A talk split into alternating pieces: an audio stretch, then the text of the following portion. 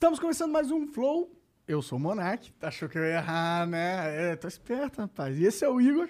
Salve, salve família. E hoje nós vamos conversar com o Marcelo Freixo. Deputado Marcelo Freixo. Desculpa aí. Professor Marcelo Freixo. Melhor, melhor que deputado. Acho É, que pôr também. deputado na frente, não sei se é um elogio.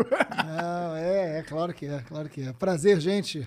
Prazer estar aqui com vocês. Obrigado, Igor. Obrigado, Monark. Obrigado a todos assistindo. Prazer imenso estar aqui. Da Pô, hora. cara, obrigado por vir também, cara. Imagina. E o Monark vai falar rapidinho dos E patrocinadores. a gente já mete o papo. Tá. Ó, Vai, vai, vai. LTW Consult é uma empresa de consultoria financeira. Então, o que, que eles sabem fazer? Sabem investir, tá? Então, se você tem dinheiro ali guardado na poupança, você não sabe investir, porque é um péssimo investimento. Então, você, você falou, pô, esse sou eu. Tenho dinheiro guardado na poupança. Mas eu queria me tornar um bom investidor, eu não sei como. Agora você sabe. Arroba LTW Consult no Instagram e ltwconsult.com.br é o site deles. Lá tem o planejador de sonhos. Você vai lá, se diz exatamente qual a sua situação financeira, aonde você quer chegar, qual o seu perfil de personalidade de investidor, e eles vão traçar um plano para você. E aí você não vai ter dúvida de tirar sua, seu dinheiro da poupança e colocar num lugar melhor, tá? Melhor coisa. Exato. Outra, se você tiver dívida, entre em contato com a LTW também, porque eles conhecem várias ferramentas de mercado para você rene- renegociar a sua dívida e você vai poder só fazer isso, tá? E você provavelmente não sabia que isso existia. Então vai lá, fala com eles, eles vão te ajudar, mesmo se você estiver fudido. Tá bom? Vai lá. É, outra coisa, se quiser virar membro do Flow, você pode virar membro. Virando membro, você ganha acesso aos nossos concursos de sorte. Põe tela aí, Janzão. É, todo dia a gente coloca um, pro- um produto novo aí pra vocês. Inclusive, pô, a gente colocou um chapéu do Gabriel, o Pensador. Tá autografado ou não? Cara, esse eu acho que não. Foi o que ele tirou da cabeça dele pra dar. Caralho, mas ele tá, tipo, tem os piolhos do Gabriel é, Pensador. foi usado por ele. Caralho, de- da- da- do crânio em pessoa. Então, pô, se quiser ganhar só sendo membro do Flow, ainda vem uma camiseta foda pra você, clique em participar que a gente manda pra tua casa. Tem uma cadeira Force One da Razer e um he- headset Kraken, também muito foda. Vai lá, tá bom? Clique em participar, não perca tempo. É, o emblema de hoje é esse aí, olha lá. Pô, bacana isso. É, Tá inteirão aí, ó. olha lá. lá, Porra, jovial, nem parece que negócio. tem anos e anos na política. Não é? Pô, fiquei melhor aí do que aqui. Se quiser resgatar, o código do emblema é Freixo. ah, freixo Freixoso. Freixo Freixoso. Exatamente. É, É é o isso. código. Freixo Freixoso. É, o código, exato. É só nas próximas 24 horas, depois não dá pra resgatar mais, tá? É só ir no nosso site, criar uma conta e clicar pra resgatar, é de graça. É isso. E, ó, Manda você pode mandar mensagem. mensagem pra gente, são 10 mensagens. São limite de 20 segundos de áudio e vídeo, você pode mandar na mensagem, tá? 400 Sparks é o preço da mensagem. Manda aí pra gente, se quiser mandar uma propaganda. Única propaganda no final do episódio que a gente vai ler. Custa 50 mil Sparks, tá? E é áudio e vídeo de um minuto que você pode mandar. Parece sua marca aí. É a única propaganda do final do episódio. Então vale a pena pra caralho. Então confere e manda ver, tá bom? E é isso. Segue eu, segue o Freixo, segue, segue o, o Igor, É. segue o Genzão. E é isso. Cara, como é que é. Lá no. Assim, em 2000 e. Eu não vou lembrar direito. Mas, porra, no, no Tropa de Elite 2, aquele deputado lá era tu mesmo? Era, é, quer dizer, era. É, baseado em. É. É.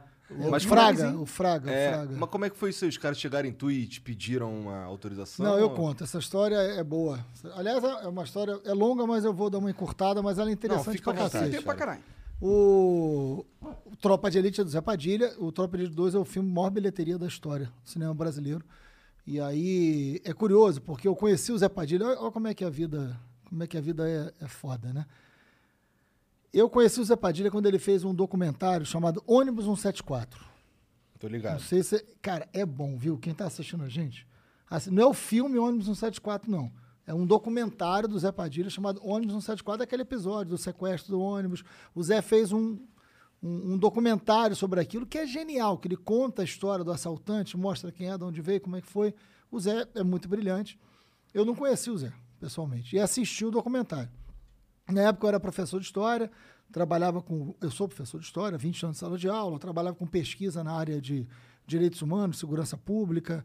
E aí, cara, teve um cara que é um cara, um grande amigo, assim, uma grande figura, que fez história comigo, ele fez a geografia, eu história mesma época, o Leon Diniz, professor lá do Rio de Janeiro, professor de geografia, figuraça. O Leon, ele dava aula em muitos pré-vestibulares populares, saca isso? Assim, não sei como é que é em São Paulo. No Rio tem muito e é um negócio sensacional. São pré-vestibulares comunitários, funcionam nas favelas. Então, pô, juventude da favela que não tem como pagar um pré-vestibular caro, estuda no pré-vestibular comunitário. fiz Uma galera da aula. dessas. Eu dei muita aula em pré-vestibular comunitário, né? Eu sempre gostei muito da aula em projeto social. Dei aula muitos anos dentro das prisões, né? É, de alfabetização de adultos, né? aliás, método Paulo Freire, centenário do Paulo Freire. Tem que ser muito imbecil para não gostar do Paulo Freire, se é que me entendem. Mas, enfim.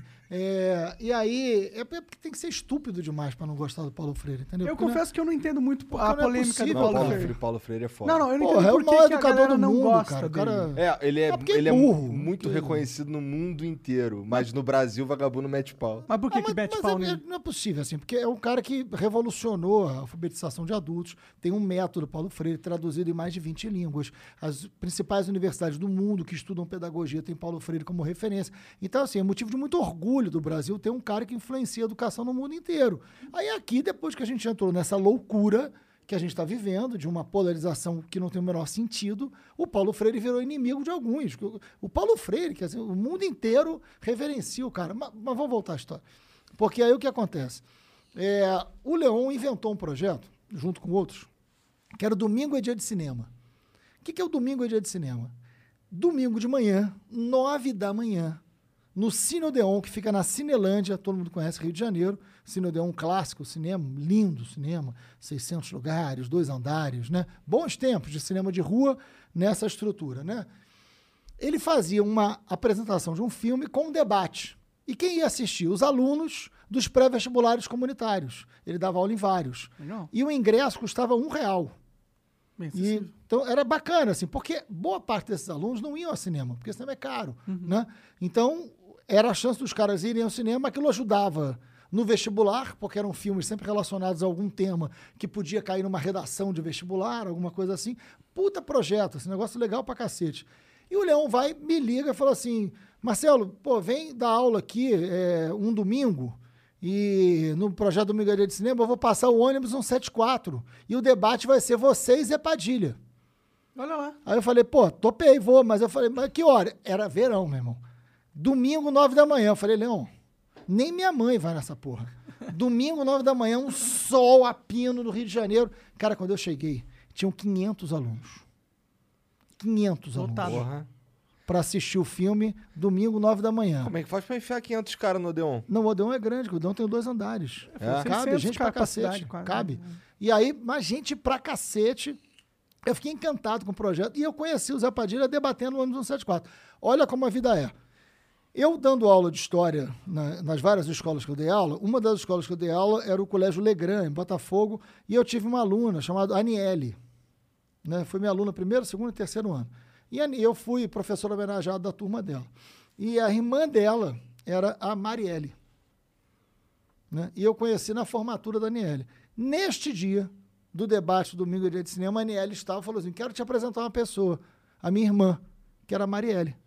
Marielle, era a Marielle. Marielle, a própria Marielle. Entendi. Sim. No mesmo dia que eu conheci o Zé Padilha, eu conheci a Marielle. No mesmo dia. Isso Que é foi muitos anos nesse- atrás. 2005. Entendi.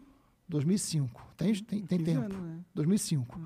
E aí, enfim, teve o debate, foi bom pra cacete. Eu troquei telefone com o Zé Padilha, a Marielle ficou no final conversando comigo. No ano seguinte, eu fui candidato a deputado e a Marielle entrou para fazer a minha campanha dentro da favela da Maré. Eu fui eleito deputado estadual, ele entrou para trabalhar comigo, trabalhou 10 anos, é a minha história com a Marielle, que depois a gente fala sobre isso. Mas eu conheci o Zé e fiquei amigo do Zé. E a gente foi debater o ônibus 174 em vários lugares. Depois Ah, o Zé me legal. chamava para debater. Eu fui ficando amigo do Zé por causa do ônibus 174, lá atrás. Aí o Zé fez o Tropa 1, que teve polêmica. Muita gente acusou o Zé, e eu acho injustamente, de estimular a tortura por causa do Capitão Nascimento. E olha que certamente muita gente não sabe. Por que, que o Capitão Nascimento chama Nascimento? Vocês lembram do ônibus 174? Qual era o nome do menino? Que menino, o cara, o assaltante que fez o tráfico. Ah, eu não fez- vou lembrar. Sandro Nascimento. O nascimento do nome do Sandro Nascimento, que era o assaltante, que teve aquela tragédia inteira, é o que gera o Capitão Nascimento. Porque ele queria mostrar os dois lados. Então tem uma conexão entre o Tropa de Elite 1, o Capitão Nascimento, e o Sandro Nascimento do Entendi. ônibus 74 do negócio. É, Ah, interessante. é o Zé Pai. Interessante isso. O Zé é um cara muito, muito inteligente. Aí, quando lança o Tropa 1, tem muito debate sobre o papel da polícia, o BOP, a violência policial, tortura. Gera uma polêmica grande. Sim, foi um Né? filme- é um filme que mudou a percepção, percepção da sociedade sobre ela mesma, né? Muitas É, pessoas não já- tinham ideia do que era o Eu, achava- eu lembro que em outro- quando chegava em outras cidades, os caras ficavam assustados quando eu falava que aquilo ali era a realidade da vida do, do, do Às carioca. vezes era até muito pior, né? É. E aí, bom, e foi o Wagner Moura, meu, meu grande amigo, irmão, que fez o Capitão Nascimento. Então, enfim, aí pima o Tropa de Elite 1. E teve polêmica beça, né? Muita gente não gostou, muita gente gostou. Mas, resultado. o- aí eu virei, já era deputado estadual, fiz a CPI das milícias. A CPI das milícias foi em 2008, gerou a prisão de 240 milicianos. Todos os líderes de milícia foram presos no Rio de Janeiro por conta da CPI. Minha vida mudou muito por conta disso. Pra caralho É, também, muita né? coragem. Fudeu mais né? eles que foram presos, mas me fudeu no sentido da vida ter mudado completamente, mas eu não me arrependo de nada, né? E aí, enfim, fiz o que eu tinha que fazer, depois a gente conta um pouco isso, por que, que eu entrei nessa história, por que, que eu entrei na política, é a mesma coisa. Mas aí, cara, assim, é, o Zé me liga, a minha equipe, boa parte dela não gostava do Tropa de Elite 1, achava complicado, enfim. é, o Zé me liga e fala, cara, preciso falar com você. Eu falei, pô, Zé, fala, vamos almoçar, vem aqui em casa, enfim. Aí falou, cara, eu vou fazer o Tropa 2. Eu falei, porra, Zé, vem mais polêmica aí, cara. Aí ele falou, é, mas é baseado em você. Eu falei, não, não, não, não, não. não, não, não. porra, eu já tô cheio de problemas, Zé. Porra, já CPI, então é sobre isso. Aí eu falei, como assim, cara?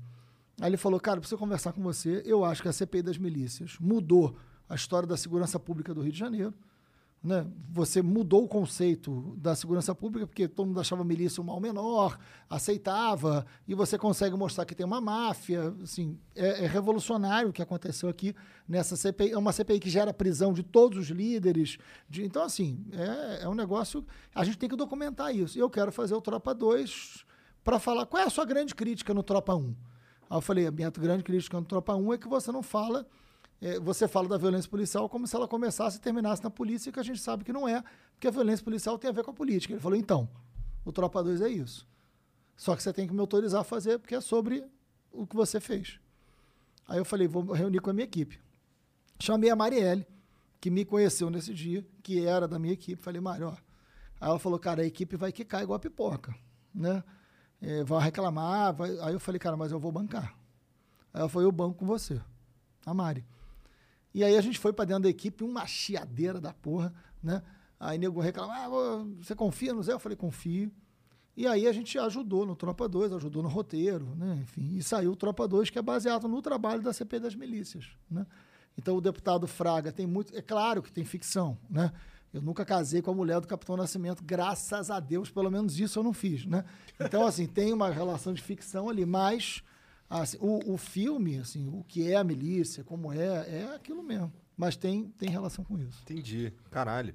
Bom, é, pra mim era só um boato isso daí, mas agora tu contando toda essa história aí. Não. Mas, porra, me conta aí o. o- No início do filme eu tô. ah, Tem, não sei se vocês lembram como é que começa o filme. O Fraga tá dando uma aula. E aí toca o telefone, é uma Aí rebelião em ir no- Bangu. Aham. Eu tô na plateia assistindo, inclusive. Ah, é? Ali, Ah, uma coisa meio Hitchcock ali que o Zé fez. Da hora. Tô eu, tem gente nossa ali assistindo. Interessante. E porque aquilo acontecia, eu negociei muita rebelião em presídio. É mesmo? Qual, Muita qual foi a sua primeira presente. rebelião que você foi negociar, assim? Porque essa devia ser o que o senhor tava mais cagado, eu acho. Cagado, né? Rapaz, porra, foram muitas, cara. Foram dezenas de rebeliões que eu negociei. Qual foi a primeira?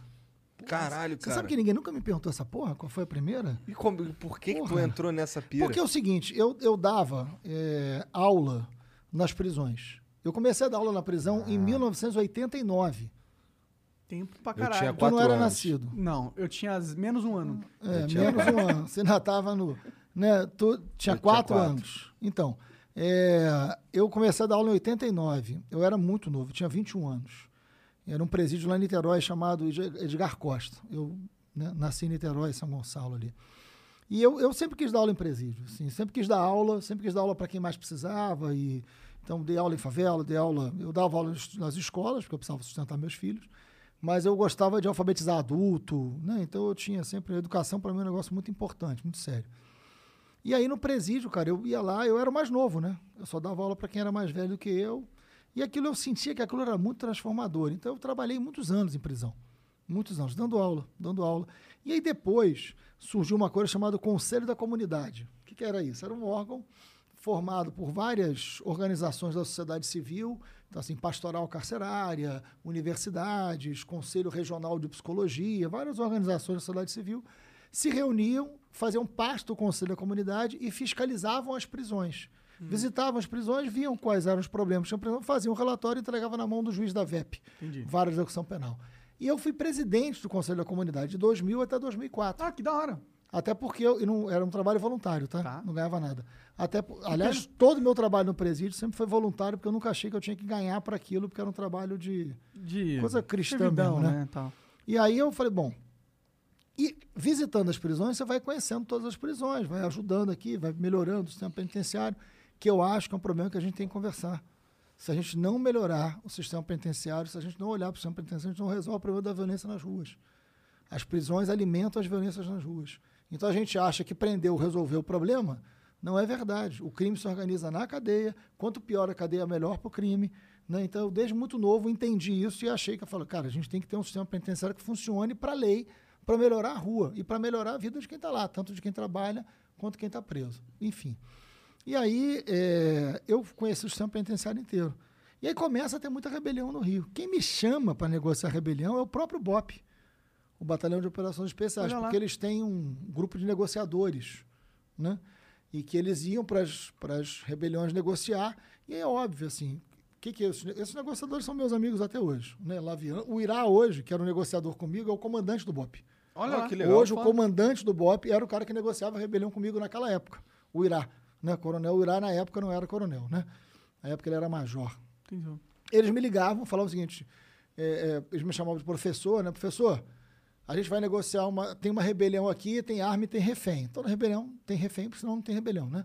É, tem refém, tem arma, a situação é essa, e a gente precisa de você aqui. Por quê? Porque quando eles me levavam, eles já negociavam com o preso dizendo o seguinte: ó, estamos trazendo aqui uma pessoa que vocês conhecem, vai acompanhar a negociação e é a prova de que a gente não vai fazer um carandiru com vocês. Então vocês entregam os reféns, entregam as armas e o professor vai acompanhar. Eu era a garantia da negociação para não ter um carandiru. Né? Então, isso era, eu negociei dezenas de rebeliões. Nunca teve um refém morto, um policial morto, um preso morto. Então Né? aquele, aquele do. Então dava certo. Como que do é? Aquele do Elite Tropa de Elite nunca, nunca aconteceu. aconteceu. daquele. Nunca, nunca aconteceu entendi. daquele jeito. É, porque aí mata, pega. Aquilo ali é Co- ficção Como que é total. chegar num, num, num cara, num bandido que tá segurando um refém dentro da na cadeia? Como que você começa a conversar com ele? Você fala alguma coisa ou você fica lá só é, dando garantia? Como que é? Como Não, funciona? tem- Os caras do BOP têm muita técnica, né? Eles são. E é curioso, porque o BOP, na, na- no ônibus 174, que a gente estava falando aqui, eles, é- eles erram tudo, né? É. É cagada do início ao fim. Erra tudo, vai atirar no cara, atira na mulher. Né? Quem mata a mulher é o, o tiro do policial. Errado, não podia. Enfim, erraram tudo. né? E depois daquilo, eles fazem um baita treinamento de negociadores para o BOP. Que são esses negociadores que eu vou negociar nas prisões. Entendi. Né? E esses, esses negociadores têm muita técnica. Então, eu, tudo que eu fazia era combinado com os caras do BOP, até onde podia ir. Né? Então, tinha muito uma relação de confiança. Eu, tem várias situações inusitadas. Né? Então, por exemplo, teve uma rebelião em Bangu 4, que era um domingo de manhã. Nunca esqueci disso. Era um domingo de manhã. E era dia de um Fla-Flu, inclusive. Né? Dá pra ver que eu vim com a melhor camisa que eu tenho, né, gente? Então, homenagem ao Flow, Belíssima. botei a melhor roupa. Né? Mas aí era, um- era um dia de Fla-Flu, era um domingo de manhã, um só, pino. E rebelião em Bangu 4, os caras me ligaram, eu estava em casa. Minha filha era pequena na época. E aí os caras falaram, ó, explodiu uma rebelião em Bangu 4, tem um preso morto, né? E tem um agente penitenciário refém que eles estão dizendo que vão matar por causa do preso morto. Situação delicada. E, e tem muitos presos é, perigosos, assim, enfim, de, de alta periculosidade nessa prisão. A gente precisa que o senhor venha para cá agora. E eu estava em casa. Eles foram, eles iam me buscar de helicóptero, né? Caralho, E aí, porque Bangu é longe, né? pode crer. Aí, enfim, de Niterói é muito longe. E aí eu ia, dava seis minutos. De helicóptero? De helicóptero. Caralho, da hora. E aí, pimba, fui pra lá. E a situação era muito grave. E aí, rapaz, quando eu tô chegando, é, eu lembrei que tinha um agente penitenciário nessa unidade. Como é que é a vida? Que ele era um cara que, assim, eh, não gostava muito de mim, né?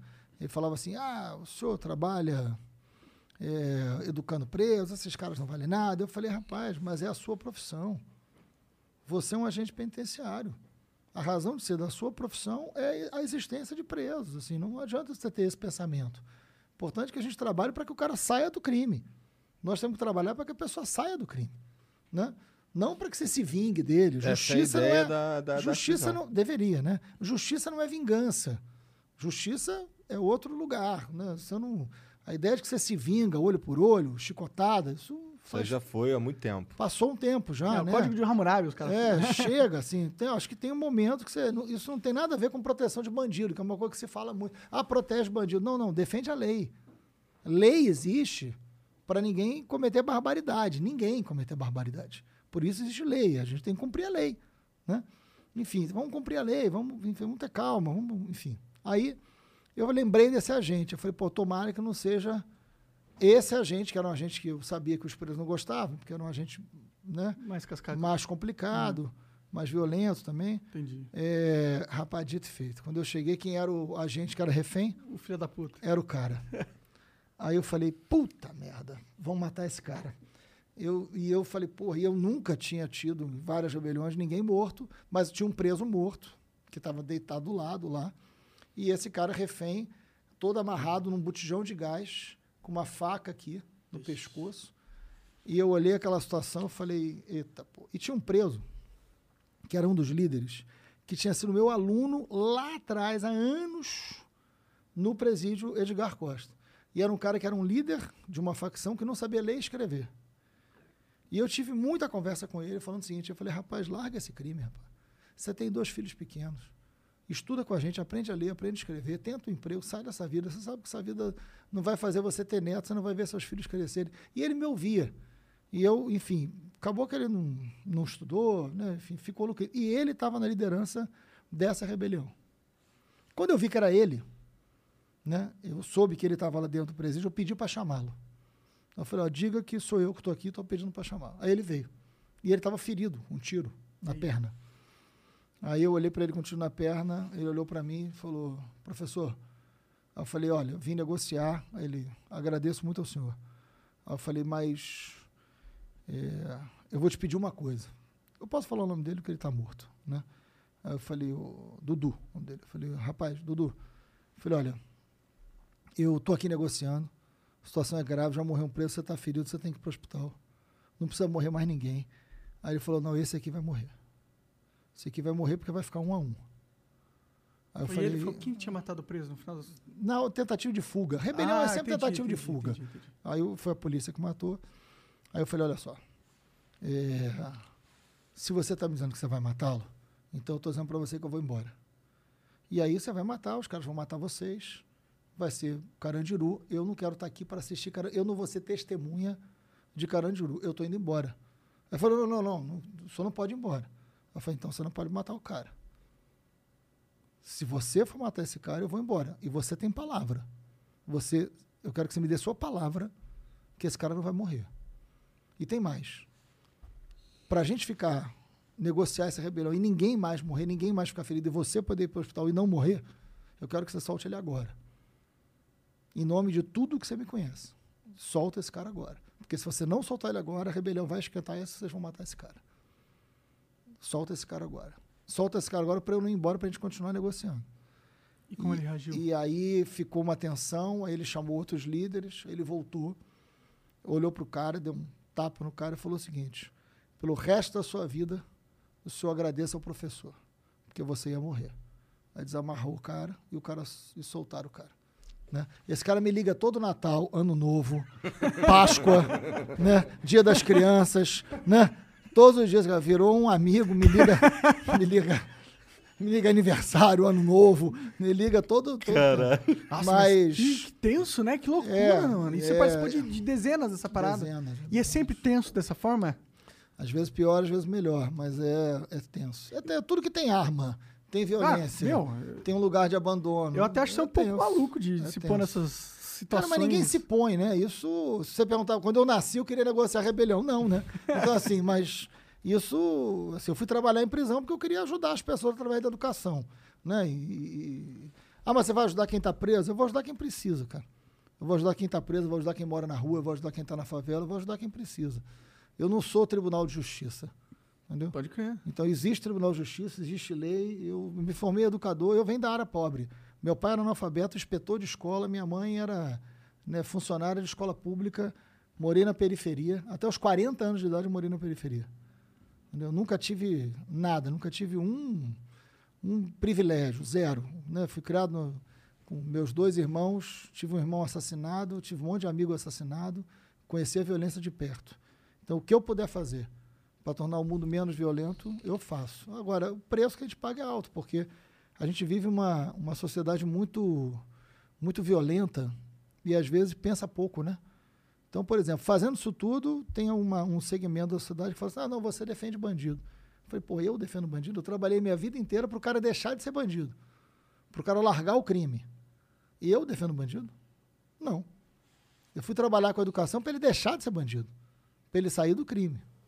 Isso não é defender bandido, É, com certeza. né? É Sim, diferente. Sim, eu acho que tem. É, é que o mundo tá meio polarizado, né? E as pessoas ficam ah, defendendo um lado que elas têm e atacando o outro lado com argumentos que não são inteligentes, entendeu? Mas eu acho que também exi- existe, existe dois lados dessa moeda, no sentido que eu acho que o Brasil ele tem um problema, uma, uma deficiência que é a lei não é tão justa, tá ligado? As nossas leis elas Claro. parecem ser feitas erradas. A gente parece que não tem punição, principalmente pra quem tem poder e principalmente tem, por exemplo, um cara que mata alguém ou mata três pessoas, eu não acho que ele tinha que sair da cadeia, tá ligado? Então, vamos lá. É, eu acho que tem um monte de coisa. Eu acho que tem um monte de coisa errada. Eu acho que tem impunidade pra cacete. Tudo isso. Agora, não é matando alguém que matou que a gente vai resolver essa história. Assim, né? mas eu, eu, que- eu sou contra isso. Eu sou cristão, Sim, sou sim. contra isso. Assim, mas, independente disso. Mas e prisão perpétua? É tipo, um Né? cara que é um estuprador em série. Eu não sei se a gente tem que reabilitar É, esse não, cara. eu mas- quero que ele se foda, Mas pra ser vamos lá, assim, é- é- eu acho que assim, isso não é o- a regra, né? Se você Claro. for, se você for olhar para o sistema penitenciário hoje, a esmagadora maioria que está lá é roubo, furto, só tem pobre e preto. E eu vou te fazer uma pergunta: é só pobre preto que comete crime no Brasil? Não, Ou só o crime cometido pelo pobre preto que dá cadeia? é isso aí. Então é isso que a gente está falando, Sim, né? sim. A gente tem que encarar a realidade da gente. Né? Eu acho, que- eu acho que cometeu o crime, tem que pagar pelo crime que cometeu. Ponto. Mas tem que cumprir dentro da lei. É isso. A lei pode ser adequada, ela tem que ser. O sistema penitenciário é um caos, cara. Ah, eu, O sistema eu, penitenciário é um caos. eu Cara. sinto isso quando eu Entendeu? olho. pra É. São prisões de ociosidade máxima. Ninguém estuda, ninguém trabalha, não tem investimento. E onde é que nasceram todas as facções do tráfico? Milícia é outra história, a gente vai falar de milícia daqui a pouco. Mas tudo quanto é facção, do Brasil inteiro, do Brasil inteiro, todas as facções, todas as facções nasceram dentro do sistema penitenciário. PCC aqui de São Paulo nasceu, Comando Vermelho nasceu, o Terceiro Comando ADA, tudo no Nordeste, todas as facções nascem dentro do tráfico. Dentro do tráfico, Do dentro do presídio. presídio. Do presídio, Todas. Nenhuma nasce em favela, periferia, todas no presídio.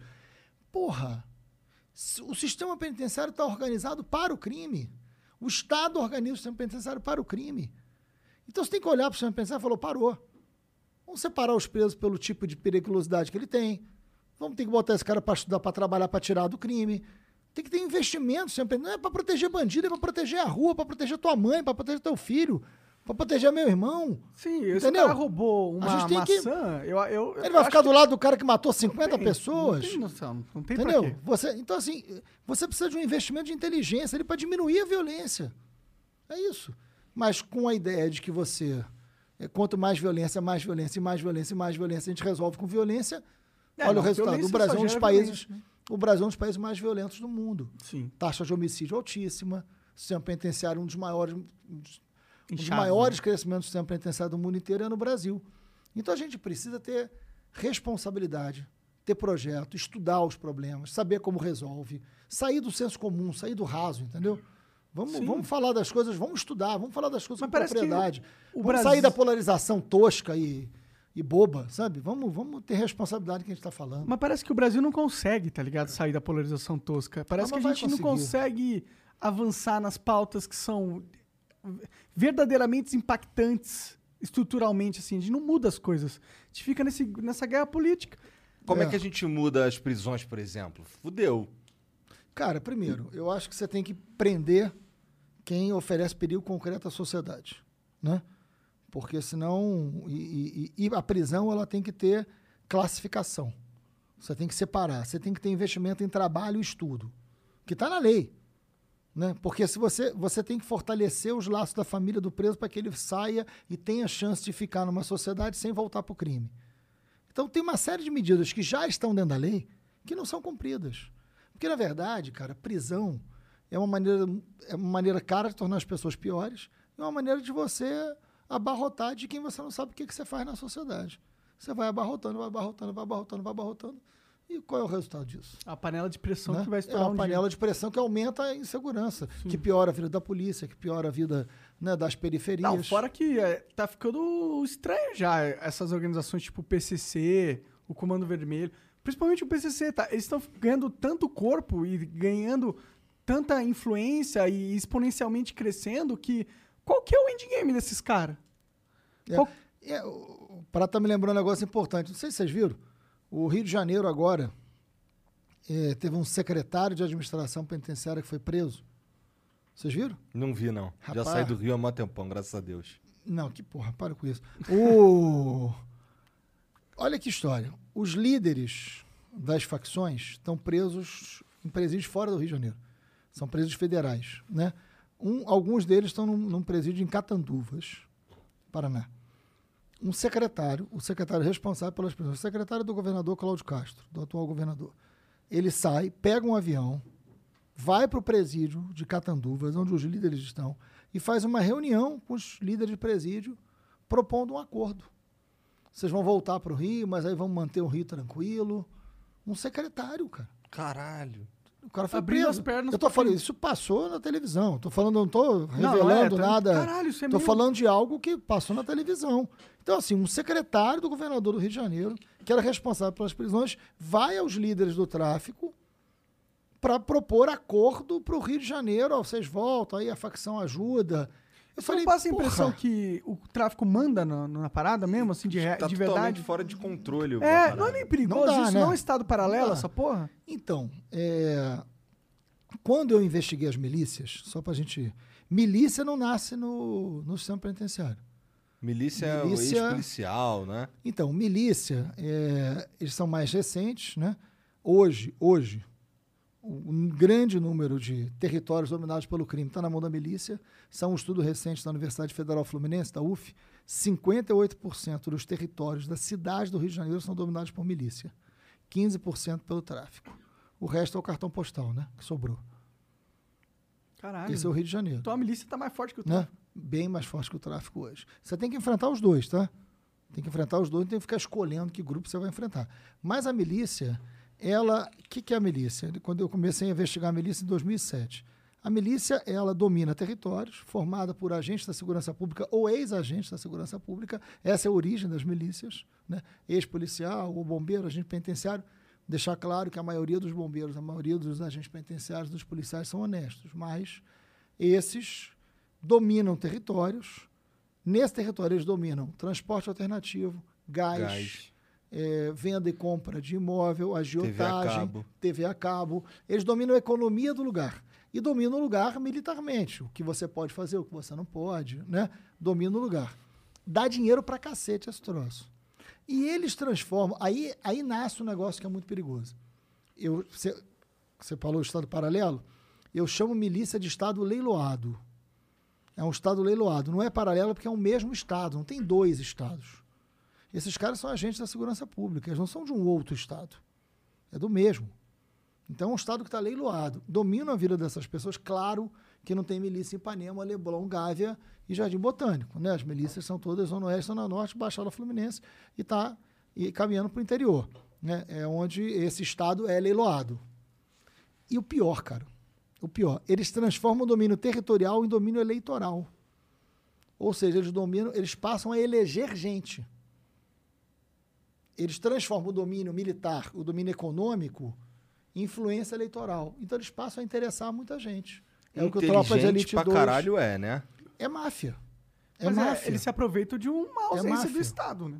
Tipo, por que, que é forte isso? Porque as pessoas Claro. se sentem em segurança e elas preferem um autoritário, que é um- a milícia aí no caso, Vamos lá. que dá uma Imagina- sensação de segurança. Imagina que você mora numa área de milícia o cara chega lá e fala: ó, você vai ter que me pagar 20 reais por mês, você vai ter que comprar a minha internet, você vai comprar o gás. O gás do Bolsonaro já está 120, caro pra caralho. Né? O da milícia custa 130, mas você tem que comprar dos caras, né? Mas vamos lá. é, Aí você fala assim, pô, não concordo com isso não. Você pode falar isso pra milícia? Pode, se quiser morrer, você pode. É, pois é. Se você acreditar em reencarnação, você pode. Hum. Né? Aí, não, não, não concordei. Vou reclamar. Você vai reclamar com quem, irmão? Os caras são quem? do Estado, né? Eles são, ex... são policiais. Vai reclamar com quem? Entendeu? Ah, mas no tráfico você pode reclamar? Também não. Né? Também não. Mas, assim, então, assim, é... é- Mas isso não é, É por causa que grave. a gente tinha que ter uma polícia correta, que dominasse todos os Então, territórios, no a gente lugar, não tem. no lugar do governador Cláudio Castro estar fazendo negociação com, com o Comando Vermelho, com facção, você tem que investir na polícia, cara. Você tem que investir na polícia. O acordo é com uma outra polícia. Você tem que investir em modernização da polícia, em tecnologia, em Mas condições que de trabalho. as cabeças também, né? né? Tem que investir em qualidade da ação policial. Mas as cabeças Efetiva. polícia, eles querem mudança? Né? Cara, a maioria quer. A maioria quer. São trabalhadores, cara. Mas a cabeça, eu acho que quem é trabalhador é os, os, o soldado, É, cara, cabo. Agora a conversa- cabeça, os caras, os fodão, os fodão. Pra mim, eu acho que os fodão da polícia, a probabilidade deles estarem comprometidos é grande. Cara, não, tem, tem gente pequena comprometida, tem gente grande comprometida. Isso aí não, não modifica. Agora, você tem que chamar o que tem de sério na polícia e investir. Tem que disputar a polícia. E tem que ganhar a polícia. Mas tem que modernizar, tem que ter tecnologia, tem que ter carreira, tem que ter condição de trabalho, tem que valer a pena ser policial. Sim. né? E tem que gerar orgulho. Essa é a grande disputa que tem no Rio de Janeiro. Para mim, a disputa mais importante no Rio de Janeiro é essa. né? É isso que. Se não fizer isso, você não vira o jogo no Rio. É. É, foda. Foda que toda hora que eu vou pensar numa solução, porque, pô, eu acho triste a situação do Rio e do Brasil em geral, né? É. Mas a gente vai pensando na solução, a solução, ela parece que não existe na minha cabeça, entendeu? Eu não sei como. Eu tô meio desistindo mesmo, cara, porque, Não, que desistindo. cara, ano que vem a gente vai Tá ter uma. novinho, rapaz, tá desistindo. Tá um negócio nessa cara. Eu- mas que ano que vem a gente vai ter uma eleição para presidente que eu não sinto que vai mudar a direção do país. Ou vai dar essa, essa, esse ar de novidade ou de esperança que a gente precisa para ter essas mudanças estruturais na polícia e na reforma administrativa, e os impostos e, o- e não sei o que, que. Essas coisas que estão se travando no Brasil. Mas essas coisas não conseguem mudar se a gente não muda o grande jogo de poder lá em cima. E parece que esse jogo ele tá totalmente corrompido, impossível de mudar. Então, mas tem muita gente que quer que você pense assim, né? Pra muita gente interessa que Bom, você eles pense estão. assim. Eles, é, é que é fácil pensar é? assim, porque a realidade, para mim, parece isso. É, mas. Então, cara, eu vou, vou- só para falar um pouco das, das coisas pouco óbvias, assim. Eu pensei muito isso. Eu, eu comecei a trabalhar com 15 anos. Né? Já te falei, meu pai era inspetor de colégio, e, e lá em casa a situação era muito precária, apartamento de dois quartos, não cabia nem três camas. O, o último tinha que passar por cima dos outros dois, dava sempre briga entre os irmãos. Né? Então era, era, era tudo muito, muito precário ali, né? Não tinha luxo, nunca tive telefone em casa, porque telefone era um bem antigamente. Sim, é né? caríssimo. Você alugava telefone. Meu pai nunca teve carro. Isso não existia. Né? Nu- Nunca tive. Coca-Cola, cara. Lá em casa era só aos domingos. Eu sei até hoje. Um litro de Coca-Cola, que antigamente era em vidro, né? Ele, ele, um litro de Coca-Cola dá seis copos de geleia de mocotó em basa. Que era dois para cada um. E sobrava o resto, que era sempre motivo de briga. Né? Então, assim, era, era. Mas a gente era muito feliz ali. Eu comecei a trabalhar com 15 anos, entregando papel da rua. Com 18 anos, eu, eu fui boy de banco, né? Por isso que eu estava jogando lá o negócio lá para matar minha saudade da época de boy, né? E, e eu olhava assim e falei, porra, cara, como é que você muda, né? Aí eu olhava os meus amigos, tudo trabalho braçal, todo mundo tra- trabalha braçal, o pai trabalha braçal, o avô trabalha braçal. Eu falei, essa porra não muda, né, cara?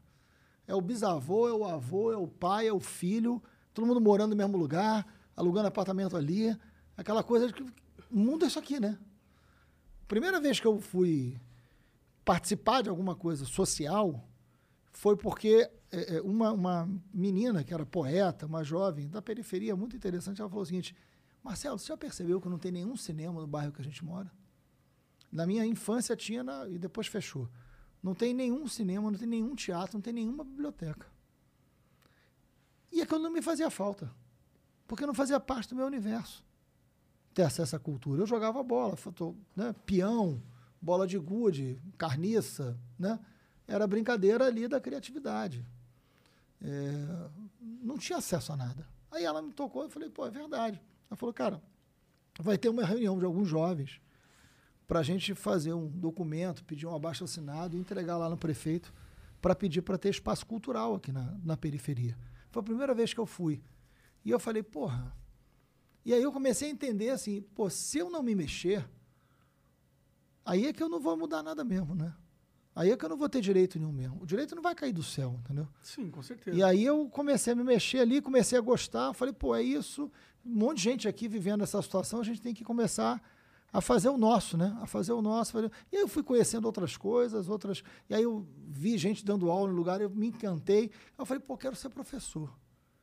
Porque professor trabalha com ideia, né? Trabalho braçal. Pô, um trabalho braçal desde os 15 anos, pô. Ninguém tem que trabalhar com 15 anos, né? Aí Ah, não ter que trabalhar com 15 anos é uma Mas é merda. ruim pra cacete, É. tem que estudar. Eu, eu comecei a trabalhar com 15 anos, é ruim pra caralho. Tem que estudar, pô. Tem que estar numa escola boa, tem que namorar, tem que ser feliz, tem que brincar. sim. É, porra. Ter um trabalhozinho assim de duas horas por, por dia também. Não, cara. Se para com quiser, Se é quiser. diferente É, do Eu acho que o precisar. trabalho para o jovem pode ser engrandecedor para ele também. Se for um trabalho profissionalizante, que te gere não uma tô falando profissão... pra ele trabalhar na lavoura, é, não, cara, não, tá não colando precário, cana, né? é, é. Como era o meu, inclusive. Sim, sim. Então, assim, aí eu comecei a me mexer ali, aquilo ali foi mudando, foi mudando, foi mudando, e eu fui vendo que é possível a gente fazer alguma coisa, entendeu? Então a gente co- vai, vai se mexendo. que é possível vai. fazer alguma coisa. Só que eu acho que É. eu, eu, eu tive a mesma conclusão que você. Só que eu concluo que eu consigo fazer dentro do meu âmbito individual, entendeu? Mas eu tá meio, valendo isso. Eu meio que não acredito que eu consigo mudar o mundo, assim, a política, a política brasileira. Para mim parece um, um objetivo muito Cara, eu nunca, se você pegar assim, pô, hoje eu sou deputado federal, né? Enfim, já fui candidato a um monte de coisa. Eu nunca imaginei isso na minha vida, cara. Porque a vida não nasce com, você fazendo um traço de linha reta e vai seguir isso, né? Sim. A vida da gente é feita de. Altos e baixos. Alguns eu- anos atrás vocês imaginavam estar aqui onde vocês não, estão? nem fudendo. Hã? Nem fudendo. Não, estão aí, cheio de sucesso, brilhante, legal pra caralho, ocuparam um baita espaço. Mas alguma coisa fez vocês estarem aqui. Uma atitude aqui, uma atitude ali, uma sorte aqui, né? um tropeço lá. Mas é a vida da gente, cara. E a vida da gente tem que ser marcada por essa possibilidade que não está necessariamente prevista e nem que é fácil. Pô, é, o, cara, o Brasil, cara, é um povo sensacional, cara. É um povo muito criativo, é um povo que trabalha, é um povo que sofre pra cacete. Sabe, eu, cara, eu comecei a, comecei a trabalhar muito cedo.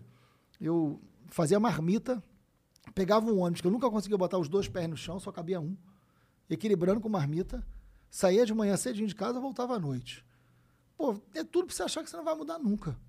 Aí você começa a fazer um negócio ali, aí a vida te oferece outra coisa. Eu não, eu não tinha a menor ideia de que eu ia entrar pra política, né? É, imagino. é- E, e assim, virei professor, que foi um quem? sonho da minha vida, porque eu tinha pai e mãe que trabalhavam com educação, mas eram inspetores, pessoas muito humildes, né? E, e aí eu falei, cara, quero ser professor, quero ser professor. Eu tinha passado por uma faculdade de economia particular, eu trabalhava para pagar a faculdade, não sobrava quase nada. né? Meu pai e minha mãe, óbvio, não, não, não conseguiam me ajudar. E aí eu fui, larguei o banco onde eu trabalhava, fui trabalhar numa escola onde meu pai trabalhava, porque trabalhar numa escola ia me ajudar a continuar estudando. E aí a escola me deixava fazer um curso à noite, e aí eu passei para a universidade pública. E quando entrei na universidade pública, mudou minha vida inteira. Por isso que, por isso que fazer o jovem ter acesso à universidade pública muda a vida de uma pessoa, muda a vida de um lugar, muda a vida de um país, cara. Sim, A universidade não pode ser lugar de privilégio, não. sim. Esse ministro da Educação é um boçal falar Nem um negócio desse. É, também Entendeu? nem sei o nome Não que dá, ele não falou vale a pena. que é a... Ah, ele falou que a universidade não é para todos. Não tem Bom, que ser- eu concordo em, em parte, né? Porque a universidade, em teoria, é um âmbito que o, do cara mais acadêmico. São as pessoas que querem ir a fundo nos assuntos e não sei nem é Ou todo mundo não, que quer isso. Ou não, ou não. É que eu acho que nem todo mundo quer fazer uma faculdade. aí é uma eu, não que- eu não queria, entendeu? Não, mas aí é uma outra história. Você Então, mas eu não acho que- querer fazer. É. Mas se você quiser, você tem que ter o direito de Claro, fazer. com certeza. Entendeu? Eu E a não universidade que é pode mudar a mundo vida de uma pessoa. Eu não acho que seja E muda mundo. a vida de uma pessoa, entendeu? Você pode fazer um curso de pedagogia, um curso de geografia, você pode ser professor, você pode ser o que você quiser ser. Mas a verdade Entendeu? é que as faculdades públicas hoje, elas estão ocupadas por quem não precisaria estar numa faculdade pública. Em parte, mas isso vem mudando, né? A política de cotas, que aliás muita gente é contra, né?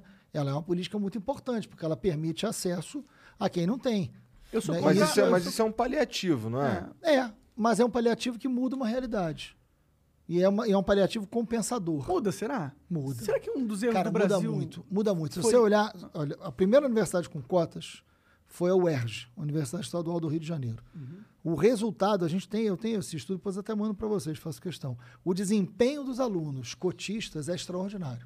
É, eu li sobre isso. É Não, extraordinário. eu- eu então o cara entrou, tudo, mas o desempenho do cara foi extraordinário. E o desempenho desses caras na vida profissional também é muito bom. Ou seja, né, o você tá de medindo- cotas Mas só tá medindo... corrige um negócio. Só que só tá, tá medindo o efeito da cota no aluno em si. Claro. Eu entendo que isso pode ser E positivo. no mercado também, na sociedade. Mas eu também. acho que, por exemplo, um dos erros do Brasil que a gente cometeu nesses, nesses tempos aí foi investir pra caralho em que as pessoas tivessem acesso ao diploma e não investir na educação de base. Não, isso eu concordo. E, e, Isso eu concordo. e é, é Mas uma coisa eu- não precisa eliminar a outra. Com certeza, né? mas, a- mas na sua opinião, o que é mais importante? A universidade ou a educação de base? As duas coisas. Mas o que é mais importante para a sociedade? As duas coisas, porque você não tem um. Porque você não fragmenta o Mas, processo mas uma educacional. vem antes da outra, entendeu? Não, não é Se claro, você tem, você tem uma- que ter. um, um focado A principal, a a o- principal evasão escolar é no ensino médio. A principal evasão escolar, o momento onde os caras saem da escola, é no ensino médio.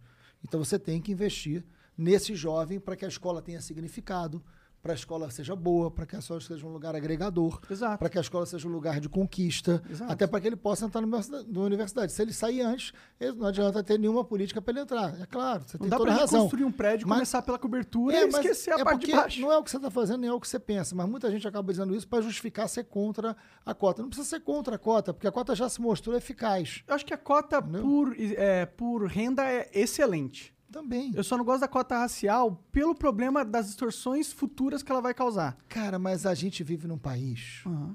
é, que teve escravidão por mais de 300 anos. É que eu acho que a cota de, de, de renda, ela, ela engloba essa, engloba essa ela, ela reconhece essa realidade. Também, Porque se a pessoa também. tem um histórico de escravidão, ela provavelmente vai estar na camada mais pobre da sociedade. Então, se ela tem uma política que foca nela, ela, por, por essência da política, ela vai ajudar quem precisa mais. que Mas você, você concorda, mas você, mas você concorda comigo que a gente vive numa sociedade que é racista, né? Eu acho que a gente tem uma sociedade que tem seres humanos e o racismo existe pra caralho. Muito. Eu não sei se a sociedade é racista no sentido que eu não acho que é todo, tipo, a nossa essência é uma sociedade racista.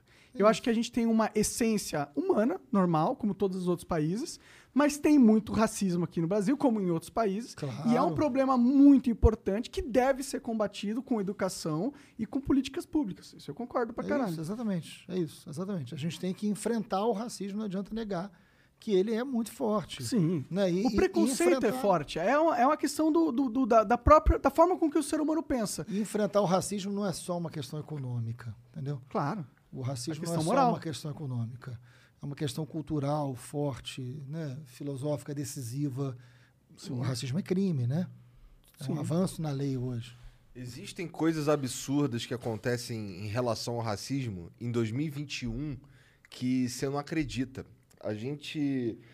Bom, eu, eu visito bastante lá a região do, do Capão Redondo, porque tem. Sim, eu um- tive lá já. Tem, um, tem uns amigos que, que, que fazem um projeto social lá e tal.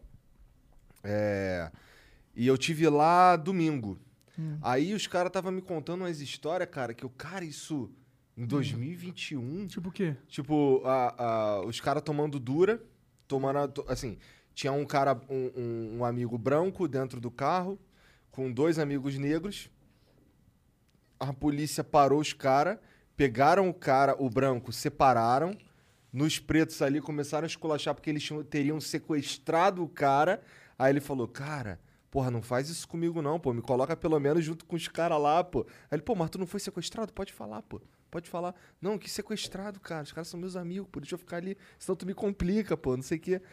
Aí os caras, porra, não acredito. O que, que tá fazendo com esses pretos? Ele falou que os caras falaram assim. Caralho. Aí ele, porra, cara, ué, pô, aí, não, vem cá, vem cá, não sei quem. Aí chegou um policial preto e falou, por que que tá fazendo com esses pretos? O, o policial preto, sabe? É, é uma parada que tu, caralho, isso em 2021? Caralho, a gente realmente não tá Então. por dentro da realidade, É, tá ligado? Dessa não. a, a república da gente não, não superou a escravidão, entendeu? A escravidão, a escravidão não foi resolvida na Lei Áurea. A Ah, escravidão o país- o está no justiçamento, está na vingança, está na violência, está no, no pensamento de. É uma base do pensamento do Bolsonaro, né? Ou desse bolsonarismo, né?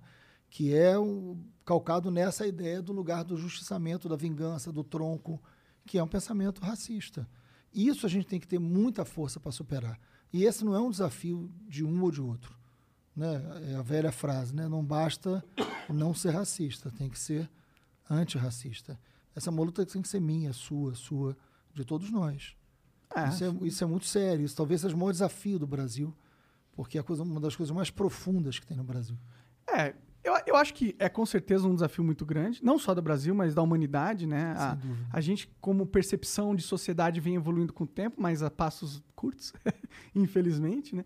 Mas eu acho que o problema do Brasil mesmo é a desigualdade social e, e e o sistema dessa porra. Eu acho que a gente vive. É como se a gente tivesse num, num computador, ele tem o sistema operacional, tá ligado? E aí tem vários países no mundo que estão com Windows. Qual que é o nome? Windows 7, 8, 10, Windows 10. Tá, tamo, tá, tá pra sair o 11. É, tá todo mundo no Windows 11 e a gente tá no Windows 95 ainda aqui no Brasil, tá ligado? Nosso sistema operacional é todo cagado, cheio de bug, só, só, só eh, traz resultado ruim, entendeu? Mas parece que a, a galera, a população política, não, ou não sabe como mudar, ou não tá nem aí, entendeu? Eu acho que vocês não sabem como mudar. Eu acho que vocês estão jogando um jogo que nem vocês sabem como vencer. É, mas quando a gente fala vocês, dá a impressão de que é uma coisa única, né? Que é uma coisa só. E não é, não. É, é uma coisa bem, bem, bem complexa, né? Você olha para o parlamento, por exemplo, o parlamento são, só para você saber, Monarca, assim, são 500, no, no caso do, 512. do Congresso Federal, né? Você tem lá 513 deputados, né? São 77 mulheres só. Já começa um problema, né? Já tem um problema de representatividade aqui. São 77 mulheres. Porque não é essa porcentagem de mulheres no, Claro na nossa sociedade. Pelo contrário, né? É mais da metade. Então, é, aí você vai lá, enfim, o número de negros é pequeno, né? E, e aí você vai ver quem é que está eleito, assim. Então, tem, tem uma, tem um, a gente tem um problema de, de representatividade. A gente precisa melhorar a qualidade da ação política. Então, a gente precisa melhorar o debate político. A gente precisa de reforma política, a gente precisa de uma série de, Então, de que transformações que, melhor, que qualifiquem a democracia. Será que o sistema Agora tem que aprofundar, mas tem que aprofundar a democracia. Não pode colocar ela em risco, né? Não pode ficar pedindo aí cinco, Não, sim. fechamento de congresso. Tem gente que é coisa de por aí, maluco, né? né? É, de maluco ou de, né? É, enfim. É maluco. O cara quer cinco, ele é muito burro, ele é maluco. É, então tá falando do presidente, né? Então vamos lá. É, Mas ato que ele é muito burro, eu já falei muitas É, vezes. ato institucional número 5, fechar congresso, fechar... Pô, nós vivemos 21 anos de uma ditadura civil-militar. Isso levou o Brasil a quê? A morte, a tortura, desaparecimento, atraso, dependência externa. Pelo amor de Deus. Entendeu? O cara vir com essa... Vamos fortalecer a democracia, ampliar a democracia, ampliar a capacidade de comunicação, né? melhorar o acesso das pessoas à educação, à saúde, garantir moradia. A Constituição de 88, rapaz, é uma vitória da gente. É a É Constituição mesmo? mais avançada que É a sério, gente eu já ouvi teve. tanta gente falando, pessoas que não são bolsonaristas, entendeu? Pessoas Claro. inteligentes, estudiosas e tal, falando que. Não, sério, professores mesmo, sério, falando que tem algumas coisas na, na Constituição Não, que são meio claro. esquisitas, entendeu? Tem muito, muito garantismo na Constituição, uns negócios meio, meio maluco. Por exemplo, a Constituição é muito longa, muito extensa. A maioria dos países tem as constituições curtas, não precisa ser tão. É, mas os países que têm Constituição curta, é, os Estados Unidos, por exemplo, eh, os estados têm as suas próprias leis, né? Que é muito É, inteligente, não, não- não é o caso do é o caso do Brasil. Infelizmente. Eu acho que o problema do Brasil não, é, é você colocar a lei em prática, mas botar a lei em prática para todo mundo. A Constituição ela é muito avançada. É, a Constituição ela é feita à luz do que aconteceu na década de 80, que é o momento que você supera a ditadura civil-militar. Né? Então, é uma Constituição que gar- é chamada Constituição Cidadã. Sim. Né? Ela garante direitos que não chegaram a boa parte. Cara, eu vou te dizer, olha a situação que a gente está vivendo hoje. né? Eu estava vindo para cá, eu estava tava vendo, né? Carcaça de frango. Sabe o que é carcaça? Ou seja, É o resto do resto do é frango. o resto do resto do frango é aquela. É o osso, né? Aham. nove reais o quilo. Nove reais o quilo da carcaça de frango. Não, a gente tá passando por uma situação Hã? econômica drástica. Carcaça de frango, nove reais. Eu nem sabia que vendia isso, que, que doideira. Pois é, pois é, nove reais carcaça de frango, né? Osso de patinho, 13 reais. Então, assim, a imagem para mim mais forte do problema que a gente está vivendo hoje, e aí não é um problema que, que a gente não pode achar que a Constituição é um problema, né? Olha o que está acontecendo. É, vocês viram aquela imagem do caminhão no Rio de Janeiro? Os caras comendo osso, catando osso pra caralho. É, é, é, Resto. aquilo é resto de açougue É. que os caras levam, né? Então é um, é um- é um negócio assim, o cheiro é horroroso, é resto do resto do resto que sobrou do açougue. Né? Aquele caminhão parou, eram famílias e famílias chegando para catar aquele resto. Então, assim, eu, eu tive o prazer na minha vida de conhecer o Herbert de Souza, o Betinho, que trabalhou na campanha contra a fome, né? Aham. E que foi uma coisa muito importante. Eu nunca imaginei que a gente fosse voltar a ter um país com 19 milhões de, pe- 19 milhões de pessoas famintas no Brasil de hoje. 19 milhões de pessoas famintas. Mas você acha que a Constituição não pode ser também Entendeu? parte desse problema aí? Então, não, pelo contrário. Não tem nenhum erro na Constituição. Não, não Ela é, é perfeita. erro. É isso que eu tô achando. Eu não acho uma, eu não acho uma Constituição, le- tipo, um- uma série de regras.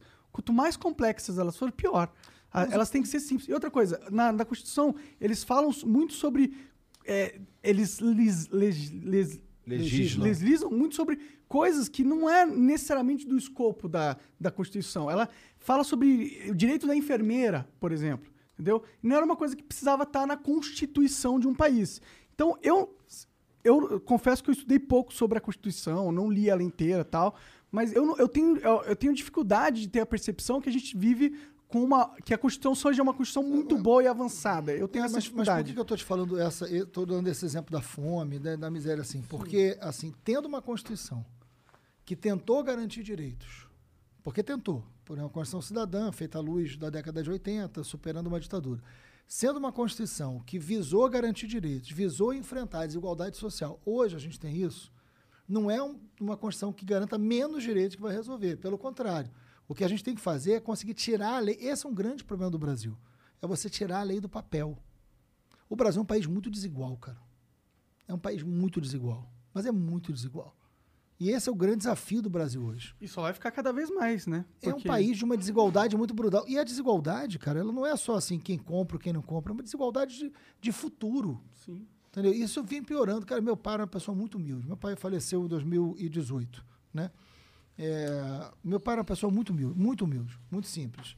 Mas educou a gente com um nível de carinho, de trabalho, de exemplo, né? Porque o grande exemplo que você dá a um filho seu, a melhor forma de você educar um filho seu é o exemplo que você dá. Não adianta você dizer uma coisa pro seu filho e ele ver você fazer vai outra copiar o que você faz. né? Não o que ele você vai fala. copiar o que você faz. O fi- né? Você vai falar, respeita a sua mãe, ele vê você bater na sua mulher. Então, assim, não dá, isso acontece muito. Sim. Né? Então, assim, é o exemplo. Meu pai era um sujeito que me ensinou muito pouca coisa. Meu pai nunca me levou a um cinema, nunca me levou a um teatro, nunca me deu um livro. Né? Não fez isso porque ele não queria, porque para ele aquilo não, Não era da realidade né? dele. Não era da realidade dele, né? Mas foi um cara que me deu inúmeros exemplos sensacionais de afeto, de carinho, de trabalho, sabe, de dedicação, de amor, enfim, de compreensão, de escuta, né? De, era um cara inteligente nesse sentido, né? Muito inteligente. É, ele tinha certeza absoluta, absoluta, que eu ia ter um mundo melhor do que o dele. Eu ia viver num mundo melhor do que o dele. Por isso que ele insistia muito na coisa da educação. Por isso que eu acho que eu vivi, eu virei um, pouco essa, essa coisa do, do educador, né? Meu pai tinha certeza absoluta que eu ia viver um mundo melhor do que ele viveu. Hoje, um pai, quando olha para o filho, não tem a certeza que o meu pai tinha.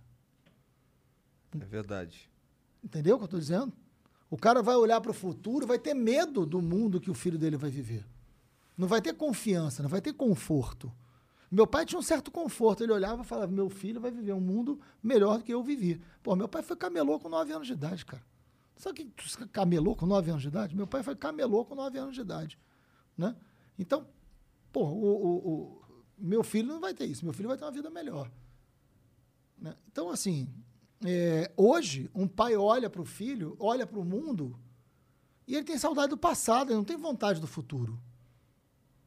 Isso é uma crise muito profunda que a gente está vivendo. Eu vejo muita gente mesmo falando, do- principalmente os mais velhos. A falando- gente fica mais saudosista, né? é, fala que o Brasil Porque você será vai buscar no seguro. passado um lugar mais confortável do que o futuro. Ah. Mas eu sou otimista, achar que isso é normal. Em relação a isso. Ah. Eu acho que eu, eu- você acha, você olha pra sua filha, você acha que ela vai ter um, um futuro pior que o seu, um- que o seu, uma vida pior que a tua? Cara, a minha, a minha, foi, de, a minha foi de muito sacrifício, assim. E eu acho que eu, eu venci muito. Eu, eu trabalhei muito para vencer. E eu acho que eu já dei a ela uma condição muito melhor do que eu tive na idade dela. Isso é um fato. Então, eu acredito que isso Entendeu? vai, Agora, vai não é verdade. a regra. Talvez seja a regra, porque se você for parar a pensar hoje, a- até uma pessoa que não é classe média vive melhor que um rei da Idade Média, entendeu? Tipo, a gente tem acesso à saúde, educação, conteúdo e, e tudo mais que os reis não tinham. Então, se a gente for ver a tendência da evolução da humanidade, a tendência é realmente que nossos filhos tenham um futuro melhor, né? Porque a- o avanço da tecnologia meio que garante isso de alguma forma. Sim, mas a gente tem que fazer isso chegar para todo mundo, né? Eu argumento que esse é o, é a maior ah, desafio da humanidade agora. Exatamente. Porque o, no- o desenvolvimento tecnológico ele é um, um dano. Concordo Vai acontecer. Concordo plenamente contigo. Esse é o maior desafio. O que que pra, esse isso isso é o, o que eu venho pensando demais assim. Porque como é que você vai fazer para ter emprego para todo mundo? Com né? os robôs aí fazendo cada vez mais coisas, As inteligência escolas artificial. vão ser as escolas vão servir para quê daqui a algumas décadas? Né? Assim, a lógica, isso vai ter que mudar. A lógica das escolas vai ter que ser né? para uma outra coisa. Né? E ao mesmo tempo você não pode achar que um, um bando é, seleção natural vai morrer de fome, é isso mesmo, vai ter, né? Você tem Não, que é preparar, cruel, né? é, você tem que preparar, exatamente, você tem que preparar a sociedade para uma sociedade que não vai ter emprego para todo mundo. Então você vai ter que ter renda, você vai ter que ter política de combate à fome, você vai ter que o papel das escolas não vai ser preparar você para o mercado, porque não vai ter mercado para todo mundo, a escola vai ter que ter uma outra lógica e função na sociedade, isso é um grande desafio. Eu acho que vai ter mercado para todo mundo. Só que o problema da- dessa revolução é que o mercado ele vai estar com uma barreira tão grande de educação que a gente, e a gente tem uma população que não se educa e não é assistida nesse, nesse momento. E a gente vai chegar num futuro onde todo o mercado todo requer pessoas que sabem tecnologia, sabem mexer com programação, entende mídia social, que está inteirado, mas a gente construiu uma base populacional que não vai ter esse preparo. Ou seja, os empregos eles vão existir, só que não pra gente. Não pra muitos brasileiros. É isso, exatamente. Agora, eu fico pensando assim, eu nunca imaginei, estou com 54 anos, venho de um lugar pobre, mas nunca imaginei assim, o botijão de gás está 120 reais. Né, Outro dia eu estava conversando com o Celso Ataíde, que é o presidente da da CUFA. CUFA. Né, o Celso é um grande amigo lá do Rio de Janeiro e é um, é um cara inovador, assim, um cara muito, muito interessante, né, o Celso. O Celso também viveu uma pobreza muito grande. O Celso estava, eu conversando com ele, ele fez uma das maiores campanhas de arrecadação de cesta básica na época da pandemia, porque, óbvio, as pessoas né, Precisam comer É. sem trabalhar precisam comer, né? e não podem Muda trabalhar. um pouco o papel E- do- do- dos projetos sociais de Porra. alavancar, quer dizer, promover cidadania para promover algo mais básico ainda, que é a comida. Exatamente, exatamente. E a CUFA fez um trabalho muito legal. E aí a gente estava conversando e falou, cara, me deparei com uma situação bizarra. Eu entregava a cesta básica, aí a pessoa ficava me olhando, a pessoa não tinha onde cozinhar, porque não tem dinheiro para comprar o gás. Então você entrega um arroz, você entrega um feijão, você acha que você resolveu? A pessoa não tem. Um botijão de gás, cara, tá 120 reais. E o Bolsonaro acha que. Né, Bolsonaro não 120 faz reais. nada, né? Pra arrumar. É. E, eu até Faz, digo... organiza rachadinha com os filhos. Mas, porra, né? Então, assim, é, é- é isso, entendeu? Assim, fica fazendo passeata de 7 de setembro para pedir o AI-5. Pelo amor de Deus, tá 120 reais um botijão de gás, cara. Subiu muito o número de famílias com queimaduras, porque estão fazendo comida a lenha. Os hospitais que tratam de queimados estão lotados, porque tem muita gente no Brasil fazendo comida a lenha. Então a situação no Brasil hoje é uma situação. Metade da população tem insuficiência alimentar. Metade. Ou seja, não come, não é faminto. Faminto são 19 milhões, que é gente pra cacete. Né? Uma metade da população, né? mais de 100 milhões, não come o suficiente por dia. Tem insuficiência alimentar. Então a gente está num país que tem 14 milhões de desempregados. A gente está num país que tem 19 milhões de famintos. A gente está num país que as coisas são caras. Aí, carcaça de frango, 9 reais. Botijão de gás, 120. Né? Tem o- problemas muito mais elementares pra gente prestar atenção agora do que. Que qual- tinha que estar o país inteiro, cara. Não- por isso que essa polarização idiota, né? Que, Não, a que- polarização ela é que- o maior que- inimigo nosso também. assim, a gente tem que olhar para isso e falar, parou tudo, cara. Sim. Tem que resolver isso aqui.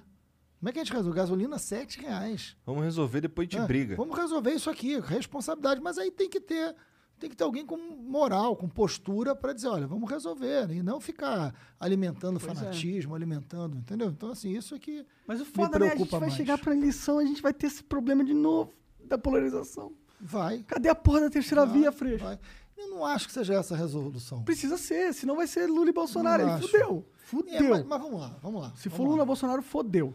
Eu não sei. Se fudeu se o Bolsonaro vencer. E fudeu mesmo. Fudeu se o Lula vencer né? também. Não acho. Fudeu. Não acho. Você acha que o, o pessoal acho, que odeia o PT vai simplesmente ficar- falar, ah, cumbaiá, cumbaiá, agora que o Lula tá aí, vamos se unir como população e fazer as Cumbaiá, coisas? cumbaiá. Bahia, Bahia é bom demais, né? Não vai, Mas vamos pô, lá. não vai. Mas vamos lá. Qualquer um desses dois que ganhar vai polarizar ainda mais o Brasil e vai causar essa situação de guerra na discussão política e vai impedir que a gente faça essas reformas estruturantes. A melhor coisa que a gente precisa ter é um cara que seja um não político, um despolarizadaço. um- Não, para com isso, cara. É igual o Witzel, né? A cagada que deu no Rio de Janeiro, essa porra. Mas sei lá, mas será Não, que o- as mesmas cartinhas marcadas de 30, 20, 50 anos Não, são então, é o vamos lá. resultado para mudar só, o Brasil? Eu acho não assim, é, eu não fui do governo do PT, eu não sou do PT, Não, né? Eu não fui do governo do PT, mas vamos lá. É, mas vamos lá, assim, numa boa.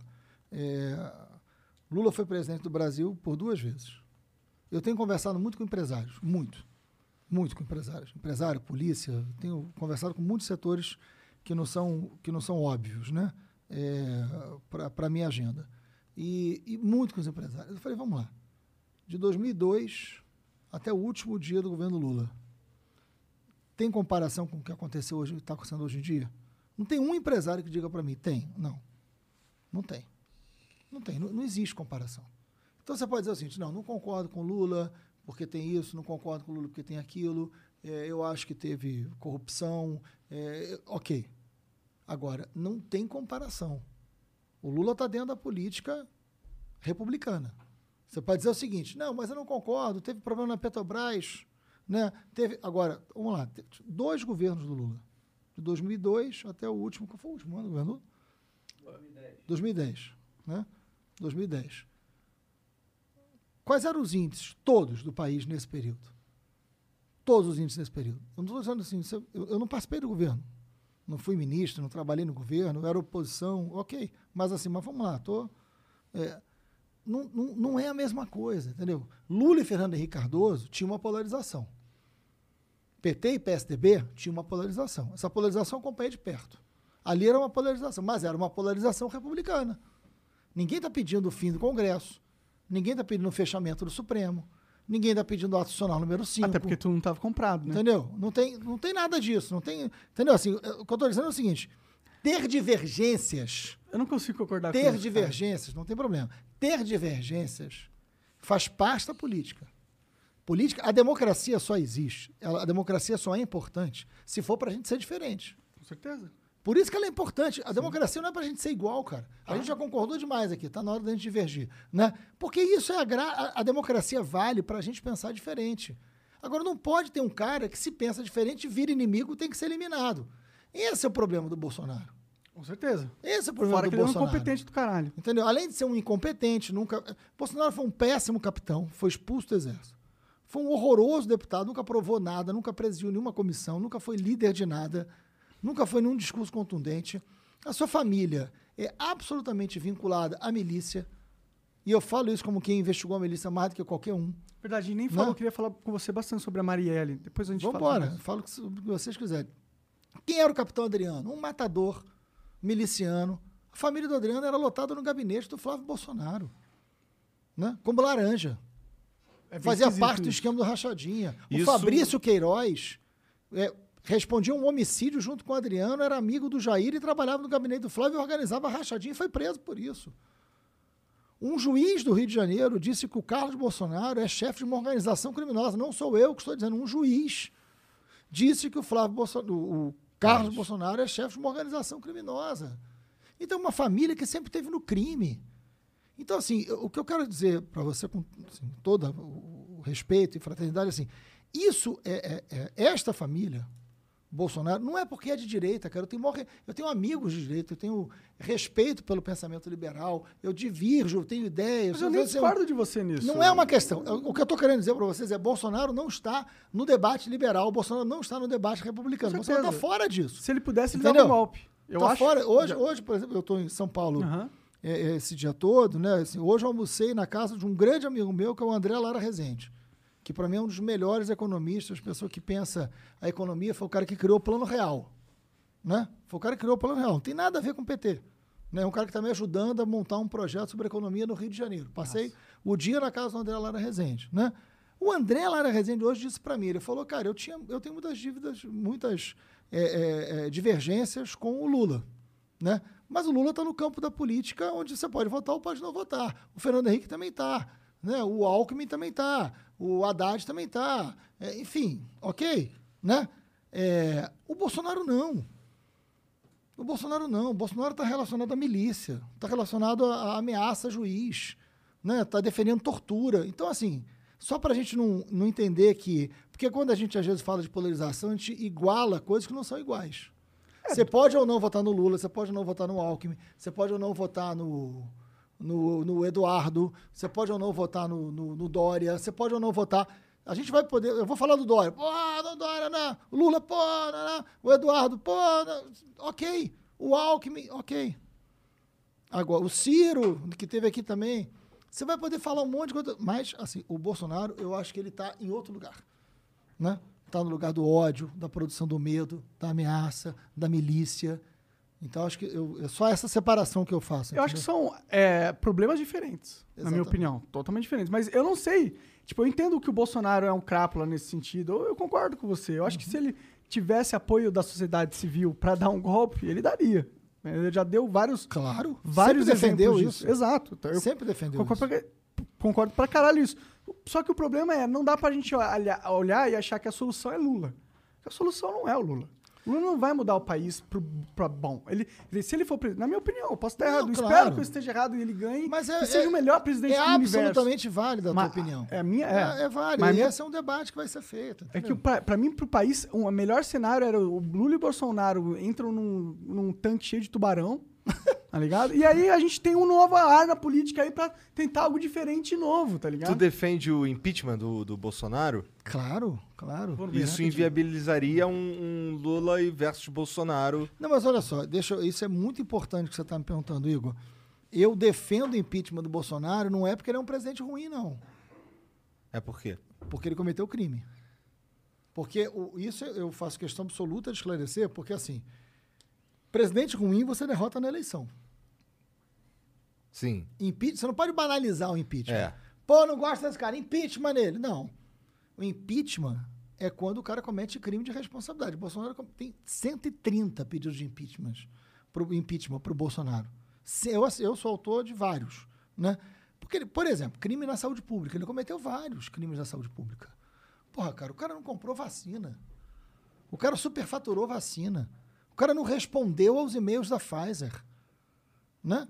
Teve superfaturamento e teve compra de vacina com propina. Ele foi avisado. O Luiz Miranda, deputado, foi a ele e falou: olha, estão comprando a Covaxin com propina. Ele falou: ah, isso aí é um esquema lá do fulano de tal. Né? Isso foi dito numa CPI, ele nunca negou. Então, assim, é muito grave. Então tem muito crime de. Tem crime, crime, crime, crime cometido por ele. Por ter cometido crime, ele evidentemente tem que sofrer o impeachment, tem que responder pelos crimes. Eu não tenho, ó, vou falar um negócio aqui, depois eu volto quando acontecer. Eu não tenho a menor dúvida que o Bolsonaro vai ser preso. Menor pode não ser agora, pode ser. Bolsonaro e os seus filhos serão presos porque eles são criminosos. Eu, cara, assim, eu não tenho problema nenhum de divergir, de discutir. Eu tenho projeto de lei com quem era opositor a mim. Vários. Como eu fui deputado estadual três vezes no Rio de Janeiro. O líder do PSDB era um amigo meu. A gente pensava um monte de coisa diferente. A gente tem lei juntos. É da hora. Lei juntos. Isso é democracia. Sim. Entendeu? Lei juntos. Eu e ele. Eu e o líder do PSDB na época lá. né? Então, assim, isso é bacana da política. A gente votava contra um ou outro, a gente discutia, mas tem assunto que a gente concordava, a gente chegou a fazer lei junto. Isso é, isso é da política. Isso é bom. Sim. Né? Agora, não é. O cara cometeu crime. Por isso o impeachment. O impeachment é para quem comete crime. Ele cometeu muitos crimes. Crime contra a democracia, estímulo a atos golpistas. Ele cometeu todos esses crimes. Então, Mas a gente não tem um sistema que o protege por causa disso, assim, em relação a isso? Porque, assim, a gente tem pessoas que o protegem. né? então, é, o Aras, o, o Aras não, Claro. o, É, o Arthur Lira. O Aras- o Lira, É, o Lira, Lira. Lira. O Aras também, né? Ajuda O pra Aras. caralho. a Não, sim, mas o, mas o, o Lira, ele tá numa posição que ele pode decidir se vai ou não pra frente essas paradas. Claro. E, e o Bolsonaro Não articulou... deveria fazer isso. Então. Deveria colocar para. Mas, mas o- se o Bolsonaro articulou, articulou para colocá-lo ali, significa que ele tá ali pra, um- pra uma... É, eu, eu acho que até o, Lira tá ali não foi por causa do Bolsonaro. O Lira tá ali porque o Lira tem maioria na casa. Né? Não foi porque o Bolsonaro quis, não. Tu acha? Não, tenho não, certeza. tu sabe. Tenho certeza. O Lira tinha uma maioria na casa e ganhou. E o Lira, inclusive, tem, às vezes, mais poder que o próprio Bolsonaro, né? No sentido de, de um Comandar o jogo político de de Brasília. comandar um jogo político grande ali. Então também não interessa para o Lira e para o seu grupo o impeachment. Mas eu acho, eu defendo isso, e certamente o texto da CPI da Covid vai trazer isso. Se tem pedido de impeachment, tem que botar para ser votado. Você acha que passa? Se, Derrota, se for... ou não derrota ou não, entendeu? Vai depender. Derrota ou não, mas tem pedido de impeachment, bota para votar. O presidente não pode segurar um pedido de impeachment assinado por um, um determinado número de pessoas. Ah, é? Não, É, não, Não, assim, não pode, tipo, moralmente não deveria. falando, eticamente falando. Não Entendi. deveria. Sim, entendi, entendi. Eu acho que a proposta, a CPI da Covid vai fazer essa proposta, para que a lei faça isso. Sem dúvida alguma. É, acho que o mais legal do impeachment do Bolsonaro seria é, o Lula concorrer com alguém que não seja o Bolsonaro. Acho que é o mais legal. E acho que é opinião. por isso que o... Tu sente que o PT não quer o impeachment do Bolsonaro Claro que justamente pra claro que um retroalimentar o outro? Olha, eu- eu não- enfim, não posso responder pelo PT, Claro. né? Mas assim, eu acho que tem muitos pedidos de impeachment que são do PT. É? né? Tem, tem vários pedidos de impeachment que são do PT, eles assinaram vários lá. Mas não significa que Agora, é, agora eu acho que eu acho que assim, pode ter alguém que faça esse cálculo, não dizem. Aí também não me cabe ficar interpretando o que o cara não disse, Claro. né? É, mas sem dúvida que a polarização Bolsonaro e Lula, re- Lula retroalimenta os dois. Agora, e aí, eu, O próprio assim, Bolsonaro deve ter mexido todos os pauzinhos para que o Lula saísse da prisão. O grande problema da terceira via, cara, é esse, assim, é porque tem uma terceira, mas não tem via, né? É, né? Não tem É via. verdade. Você vai pegar lá o Eduardo ou o Dória, né? Porque aí tem que ver o que, que a, o que, que a Que convenção PSDB do vai- PSDB vai Uhum. decidir. Eu, eu, sinceramente, não sei. Aí você tem o Ciro, você tem o Mandetta, aí você tem o Moro, aí você tem. Na verdade, o que não é Bolsonaro, o que não é, é Lula, é um conjunto de coisas que não é nada, na verdade. E, e é muito difícil que alguém ali represente o, o- todo e substitua um dos dois. É difícil, né? Então- Ter esse avatar, né? É, então assim, eu acho que essa terceira via, ela, ela, ela tem muita dificuldade, a não ser que aconteça alguma coisa e que, ah, mas Bolsonaro vai desintegrar. A gente está um ano da eleição. Um ano é bastante coisa, né? Mas eu não acho que ele vai desintegrar, não. Mas eu acho difícil o Bolsonaro desintegrar ao ponto de não estar no segundo turno, É, eu também acho. entendeu? Por a base isso, dele tá forte ainda. 7 de setembro meio que mostrou um pouco isso. é, e A por base isso dele é muito dedicada. É muito dedicado, é, É. muito fiel ao E cara. 20%, gente, vamos combinar. São dois em cada dez que a gente encontra. Não é pouca gente. Para defender este absurdo, né? Para defender este absurdo. Cara, a gente está falando de um cara que não tomou vacina, cara. A gente está falando de um cara que foi uma vergonha internacional. O cara usou a ONU para fazer uma live, porra. Para os seus seguidores. É um negócio é muito impressionante. É um cara que é é vergonha internacional. Se você pensa ali, eu fui criado em, em lugar popular onde não tinha uma criança pobre que não tomasse vacina. Vacina do sarampo, vacina da. A gente tem uma cultura com vacinação forte, né? O no Brasil é referência mundial. O Brasil é referência mundial de políticas de vacina pelo SUS. Ele conseguiu criar uma cultura da não vacina. da não ciência. Eu acho que ele não criou, não. Tem uma, tem uma quantidade enorme de tenta. gente que não vacina, porque ele criou dúvida. Mas sabia que Sim. o Brasil é, é é um melhor que crime, os Estados Unidos cara. nesse sentido? Sim, porque isso não é só no Brasil, isso é mundial. Sim, essa concepção, é. isso é mundial. Sim. Isso é mundial. Ah, o é- Bolsonaro ele é um fenômeno que aqui é representado. Ele representa esse fenômeno no Brasil, mas ele é um Mas em fenômeno mundial. lugares. É, É, é um fenômeno totalmente. Você tem toda a razão. da, da mudança da mídia. Mudou a mídia, mudou as estruturas que le- é, alavancavam candidatos. Você, te- você teve isso nos Estados Unidos, né? Você tem isso na Polônia, você tem isso na Hungria, você tem isso em vários Tudo, até no Brexit, né? Várias tem- coisas. O mundo teve. é, assim, eu acho que as pessoas agora elas não estão mais comprando o status quo tão fácil. Uhum. Elas não compram mais as instituições tão fácil, eles não compram mais os- as autoridades tão fácil, não compram mais a autoridade dos, da, da ONU, por exemplo, tão fácil. As pessoas estão questionando mais. Eles sentem que essas organizações não representam elas. E com razão. É. Você sabe que tem um livro que eu li, cara, assim, é, que eu achei. É um livro fácil, assim, é chamado Engenheiros do Caos. É de um italiano, traduzido, né? Claro, é Juliano De Empoli. Engenheiros do Caos. Ele explica como foi a ascensão da extrema-direita no mundo. E ele tem umas sacações, assim, que eu achei. Ele fala o seguinte: a extrema-direita é uma mistura do algoritmo com uma cólera. Porra, Igor, eu achei essa frase. Tem uma cólera e a mistura com essa, dessa cólera com o algoritmo Fudeu. é que gerou. É isso mesmo. E, cara, eu achei isso, isso achei uma capacidade de resumir, assim, de, de fazer entender. Cacete. Porque é isso. Tem uma cólera. Tem uma Uma raiva da sociedade. Pô, tu demonstrou isso aí direto. Pô, eu uma tenho. cólera. Eu né? tenho essa cólera. Assim, pô, mas eu, é- pô, mas eu tô Brasil puto, devia isso ter. não pode ser assim. É. Pô, que merda. E é isso mesmo. Pô, imagina o cara que pega três horas de ônibus, né? Ganha mal, come mal, volta. Porra, a casa do cara não tem conforto, tem problema em casa. Esse cara tá puto com tudo. Tá puto com tudo. Então tem uma cólera. Aí o cara, esse cara tá num grupo de zap, que aliás, né? Tá Hoje não tá. de- hoje ele não tá, né? Tá num grupo de zap. E aí, porra, o grupo de zap vai falando, assim, é uma cólera com o algoritmo que permitiu também que esses caras, numa situação normal, jamais fossem eleitos. Jamais fossem eleitos. É verdade. Porque o Bolsonaro ficou 30 anos como deputado e virou uma novidade. Isso o que é muito sensacional. É. Sim.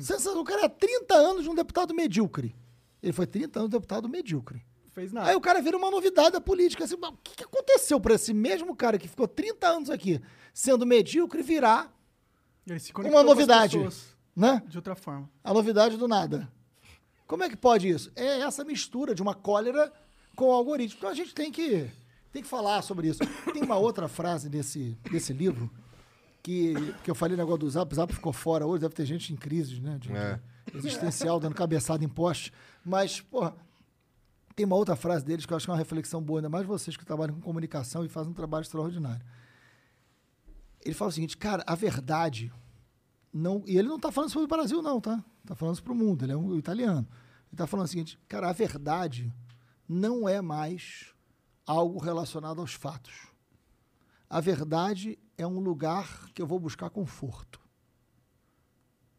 Para pra pensar nessa porra. Total. Não é assim. A verdade não é um fato.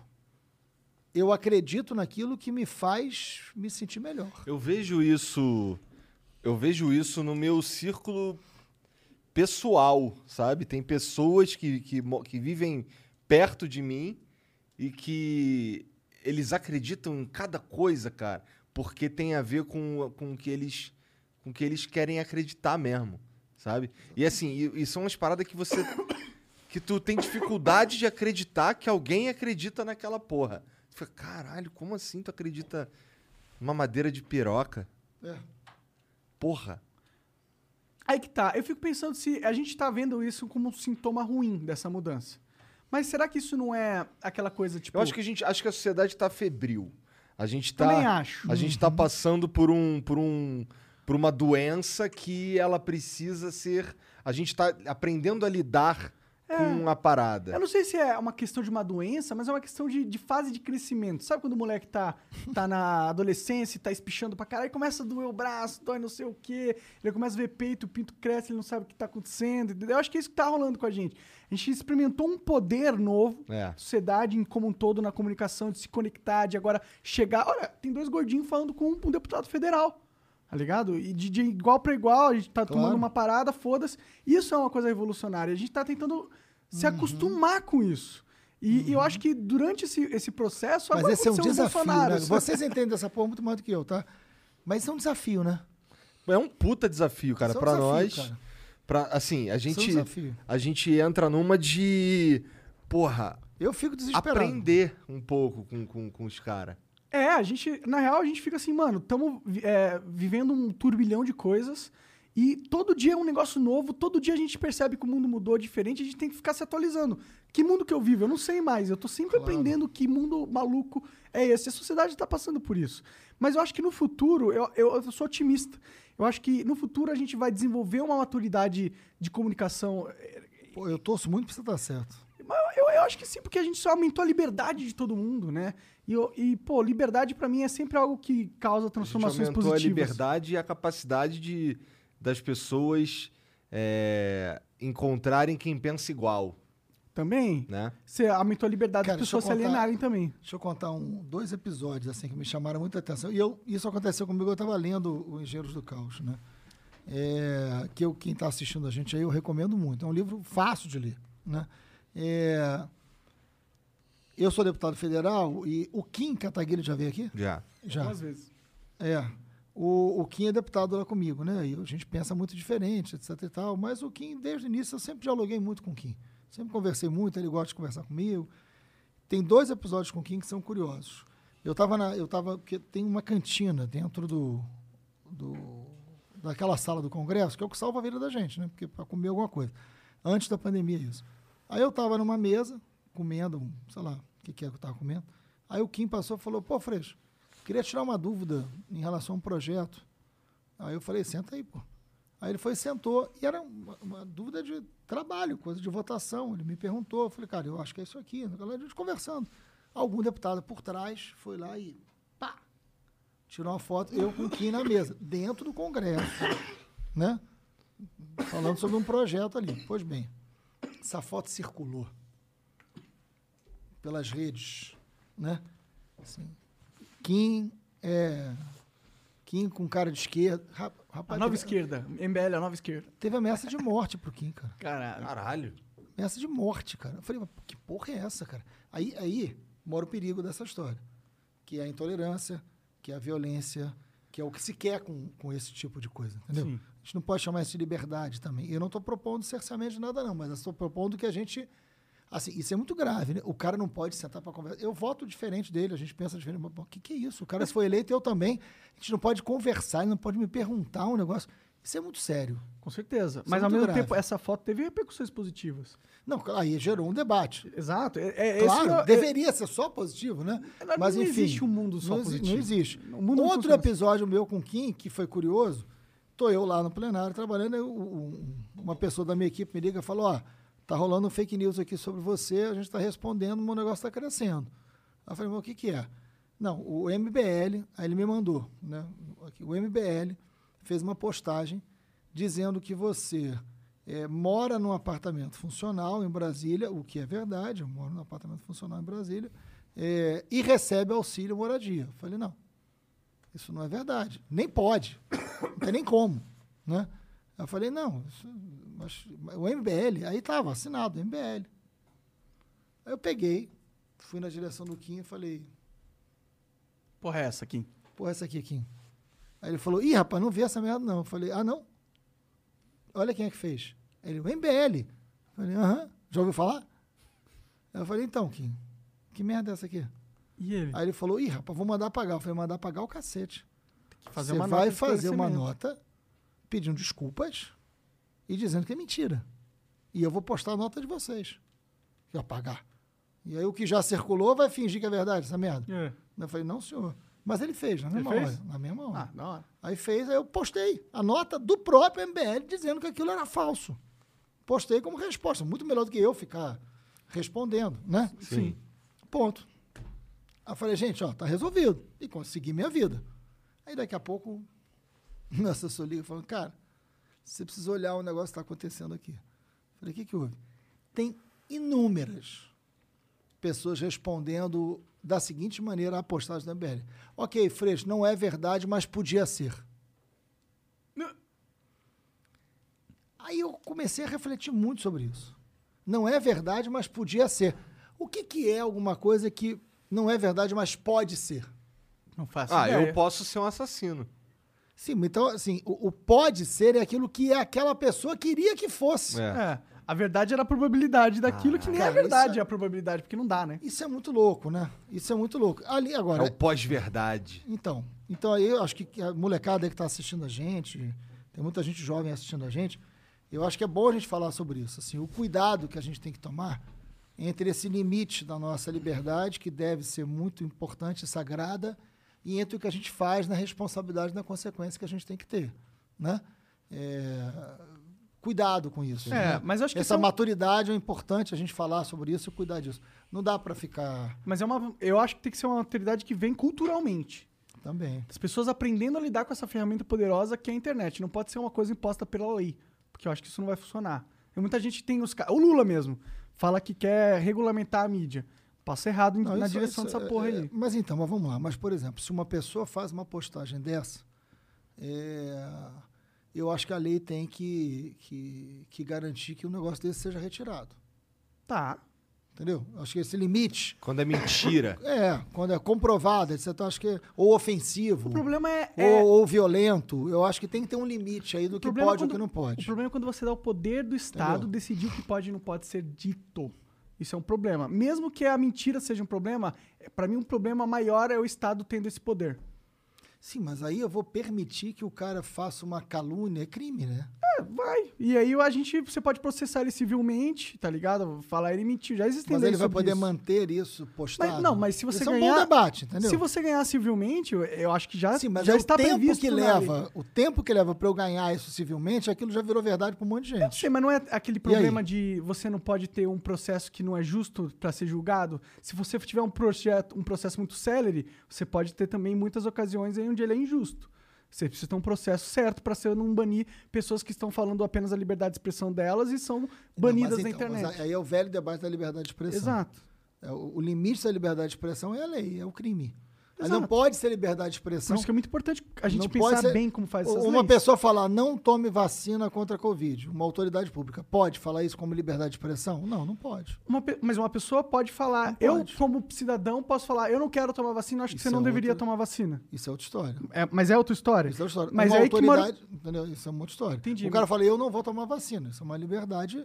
O né? cara pode falar, não tome vacina, se ele quiser. Ele fazer uma campanha. Não, não tome vacina. Ele está pedindo para você não tomar vacina. Uma Agora, pessoa, ela pode fazer isso, um cidadão Agora, uma normal. autoridade. Uma autoridade, uma autoridade da área de saúde fazer. entendeu?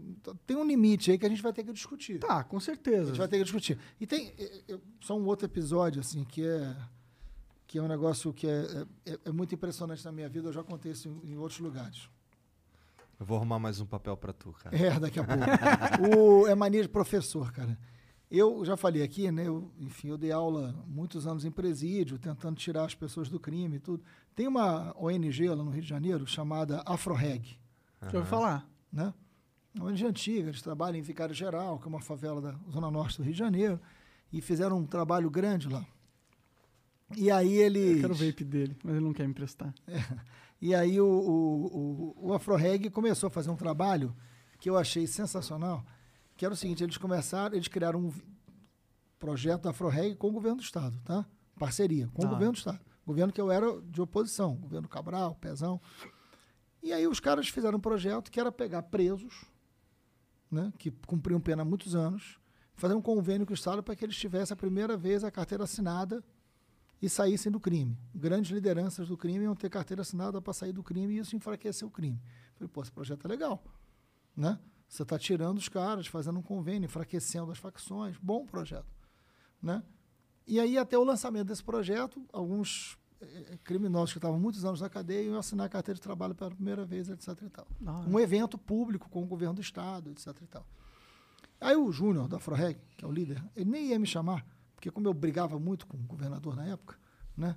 Ia denunciava muito o governador, ia ter um mal-estar, eu entendi. Mas aí os, os presos falaram assim, não, não, não. Você tem que chamar o... Me chamava de seu Marcelo. Você tem que chamar o seu Marcelo, porque o cara tá a vida inteira fazendo com que a gente saia do crime, largue o crime para trabalhar. Quando, porra, valeu, irmão. Quando a gente vai sair do crime, vai assinar carteira, o cara não vai estar lá, porra. O cara que ficou a vida inteira dizendo que a gente tinha que trabalhar. E aí pediram para me chamar. E aí me chamaram. E eu fui. E eu fiquei quieto, cara, no canto, assim, porque eu não queria criar mal-estar com o governo que eu era oposição. Entendi o meu lugar, né? Fiquei quieto. No final do evento, esses caras, que eram, na época, ex-traficantes, falaram o seguinte, ó, vamos tirar uma foto com o São Marcelo, que foi a pessoa que mais estimulou, estimulou que a gente saísse do crime. Aí, aí vou eu lá tirar a foto, bonito, né? Do lado dos caras todos. Aí atrás, Afroreg, governo do estado, e o Júnior do Afroreg na ponta aqui.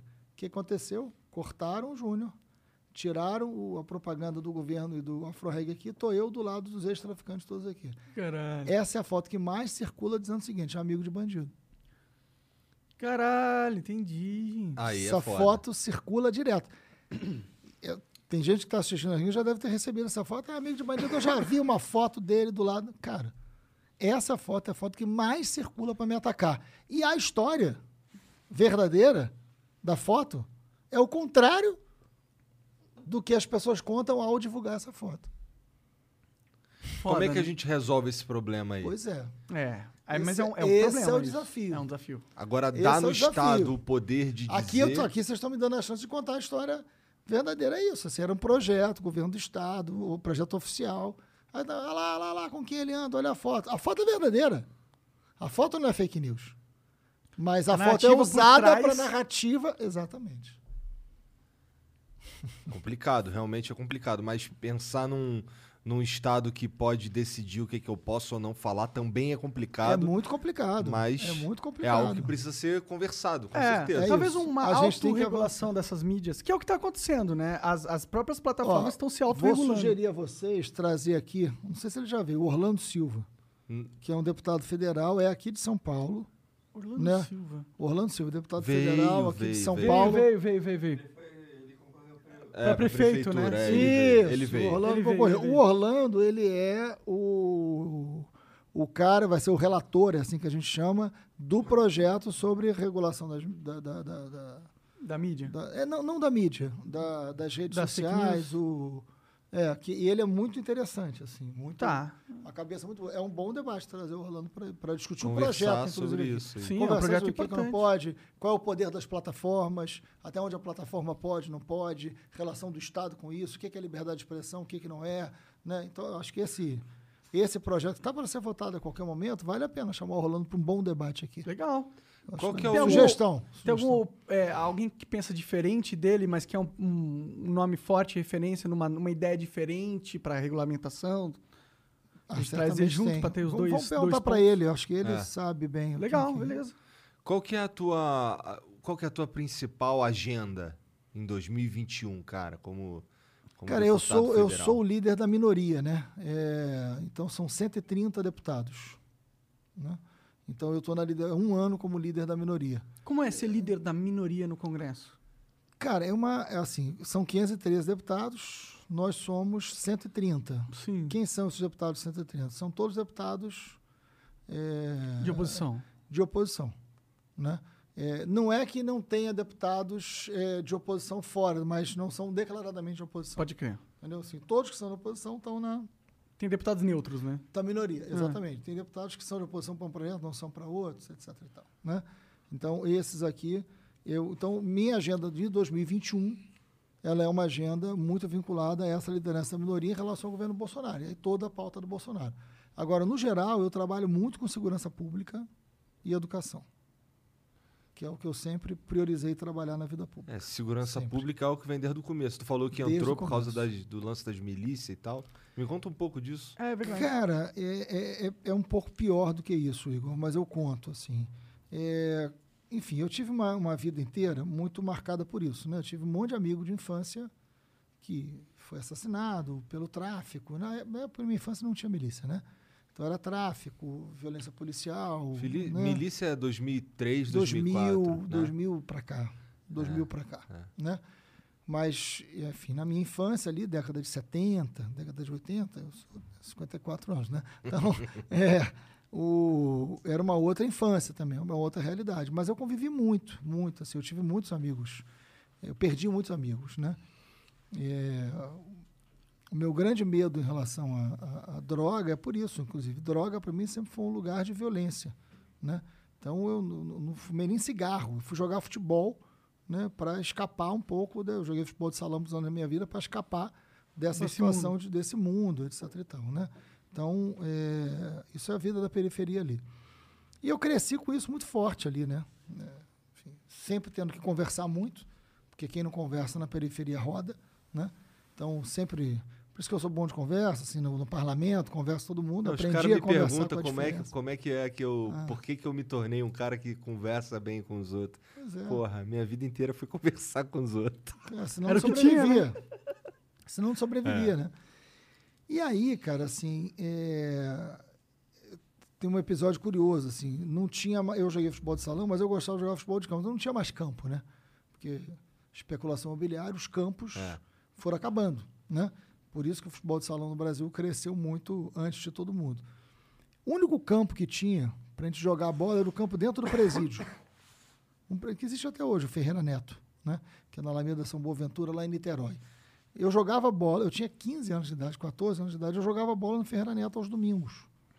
Então eu entrava nas prisões para jogar no time da favela, da Vila Ipiranga, dentro da prisão. Você imagina um menino de classe média, né? Chegar, mãe, eu vou jogar no time da favela e o jogo vai ser dentro da prisão. A mãe infarta, né? A mãe cai dura para trás, né? Empacota ali para trás. Essa era a nossa realidade de todo domingo, né? Então era, você vai, a vida vai te ensinando, você vai, a vida é uma escola, né? Nesse sentido. Melhor. Então, quando eu fui dar aula em presídio, de alguma maneira isso tinha a ver com que o lugar que eu brincava, que eu jogava bola. E era muito inocente. Para mim, futebol era, eu acordava com bola, dormia com bola, era o que eu gostava de fazer. E pô, eu e meus irmãos, né? Flamengo, flamenguista roxo, né? Assim, indo pro Maracanã. Porra, eu vi o Flamengo ser campeão em cima do Atlético Mineiro com gol do Nunes. Eu tinha 13 anos, 1980, né? É, era Maneiro. bom, porra, aquilo, né? Assim, Raul, Leandro, não, não essa de 80, né? Mas a de 81 já era o time era esse. Raul, Leandro, Marinho, Moser e Júnior, Andrade, Adili, Zico, Tita, Nunes e Lico. Né? É o time campeão do mundo e campeão da Libertadores 81. Né? Eu Foda ia, eu demais. tinha 13, 14 anos, eu cara ia ver. o Zico jogar, mano. Vi Que, que- muito Zico jogar. Né? Vi muito Zico Aquela jogar. bola ali, ó, tá assinada pelo Zico. ó. Galinho. É. Galinho de Quintino, você é um gênio, né? Orixá. E, e aí, porra, assim, é, o meu mundo era esse, assim, para fugir um pouco do, da violência, para o mundo ter prazer. O futebol era isso para mim também. Meu pai, né, louco por futebol. E eu e meus irmãos, nessa, a gente conseguiu ser muito feliz com essa coisa do futebol, da alegria. Meu pai era pescador também, saía para pescar, levava todo mundo. Você vai criando sentido, né? Naquela vida sem conforto material e com violência. Você vai escapando e vai criando uma vida que é boa, né? Até que a gente cresce, a gente, enfim, fica adulto, né? Meus irmãos todos trabalhando também. E o, em 2006, o meu irmão do meio, o Renato, foi assassinado, né? Pela milícia. Entendeu? Então, assim, eu estava nessa de organizar campanha para possivelmente ser candidato, que eu era, eu tinha sido do sindicato dos professores, né? Eu tinha muito trabalho com sobre segurança pública. Teu irmão foi assassinado E antes aí, de você ser eleito antes de eu ser coisa. eleito a qualquer coisa. Antes de eu ser eleito. Meu irmão, cara, ele, eu era o mais velho, né? E ele era o do meio, né? Ele tinha 34 anos nessa época. E ele, meu irmão, ele era, enfim, comprou um apartamento, aquela coisa de apartamento da Caixa Econômica Federal que você financia por três encarnações, sabe esse negócio? Meu irmão comprou um apartamento, aí era num conjunto residencial, do, enfim, periferia, apartamento assim, aquele apartamento para sorrir você tem que abrir a janela, né? Assim, tão apertado que é. E aí ele, ele, ele fez aquele negócio, ficou todo contente, foi morar lá. Meu irmão tinha, tinha uma filha e a mulher grávida. E aí ele vira síndico desse condomínio junto com um grupo de amigos que um grupo de amigos comprou apartamento no mesmo condomínio, aqueles condomínios gigantescos, cinco blocos gigantes. Aí eles falaram, cara, esse condomínio aqui tá mó zona, né? Caro pra cacete. Eles fizeram um grupo e vamos disputar o condomínio. Quando ele fez isso, eu alertei ele. Falei, cara, cuidado com esse negócio de, de condomínio grande assim. Isso, porra, isso tem um monte de rolo, um monte de problema. Não se mexe com essa porra, não. Aí ele falou, não, porra, Marcelo, que isso? Logo você falando isso pra mim? Eu também fiquei quieto. E aí eles assumem o condomínio e meu irmão vira síndico. E meu irmão, lá em casa, a gente era muito rigoroso. Tudo muito certinho, né? Tudo muito. Né? Assim, não podia fazer xixi fora do pinico. Ele falou: olha, vamos legalizar esse condomínio, tem um monte de coisa errada, síndica cheia de desvio.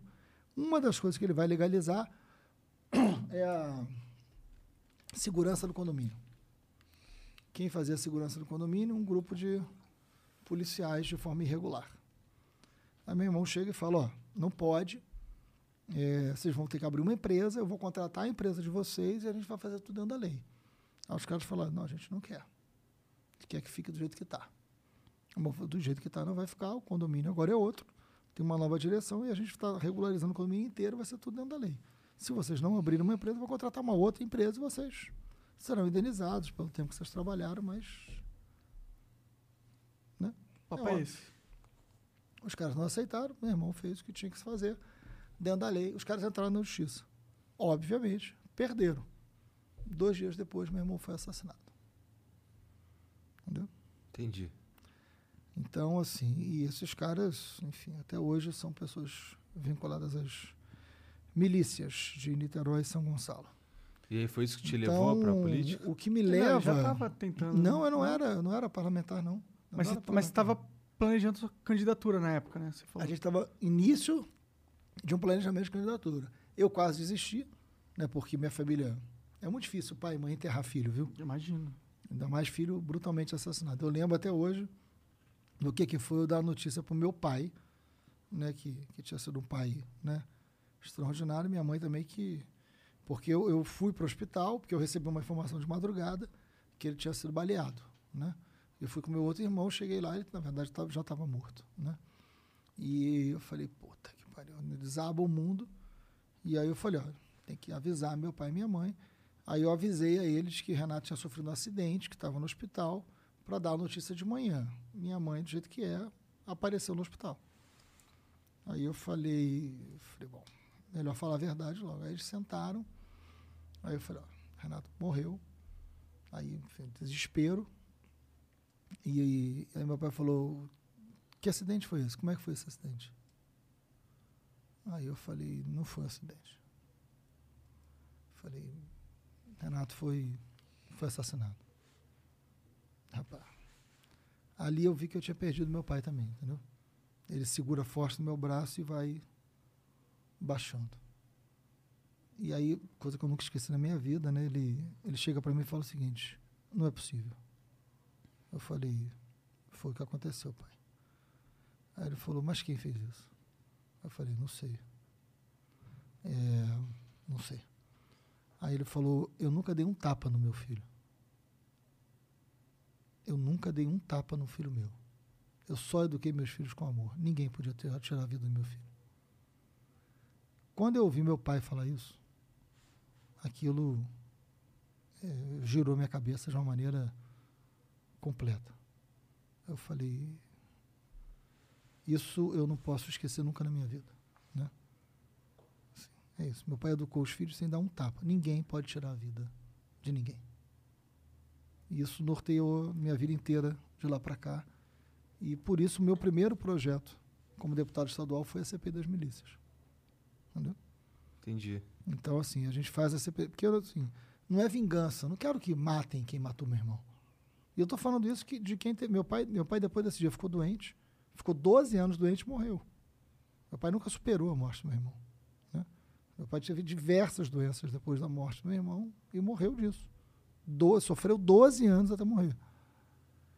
Assim, é, se eu quisesse fazer com esses caras o que eles fizeram com meu irmão, eu ia me igualar a eles, entendeu? E eu não posso me igualar a eles. A gente não pode se igualar ao que a gente tem que vencer. A gente tem que vencer. E a gente tem que ser maior do que isso. como é que foi Por essa, isso que vingança não tem que me- mover a gente, sabe? Como é que foi essa, caras. né? essa pesquisa aí da para chegar na, nas milícias e nas cabeças e tal? Uma pesquisa que tu que correu atrás? É, eu apresentei, eu era deputado, né? Fui eleito nesse, nesse ano, nessa, nessa confusão. E no terceiro dia do mandato eu apresentei um pedido de CPI para investigar as milícias no Rio de Janeiro. Cheio de miliciano eleito. Cheio de miliciano deputado comigo. Foi assim, as pessoas davam risadas. Quando eu apresentei CPI das milícias daquele garoto, né? Eu era motivo de chacota, né? E ninguém quis assinar comigo, só eu assinei. Com medo.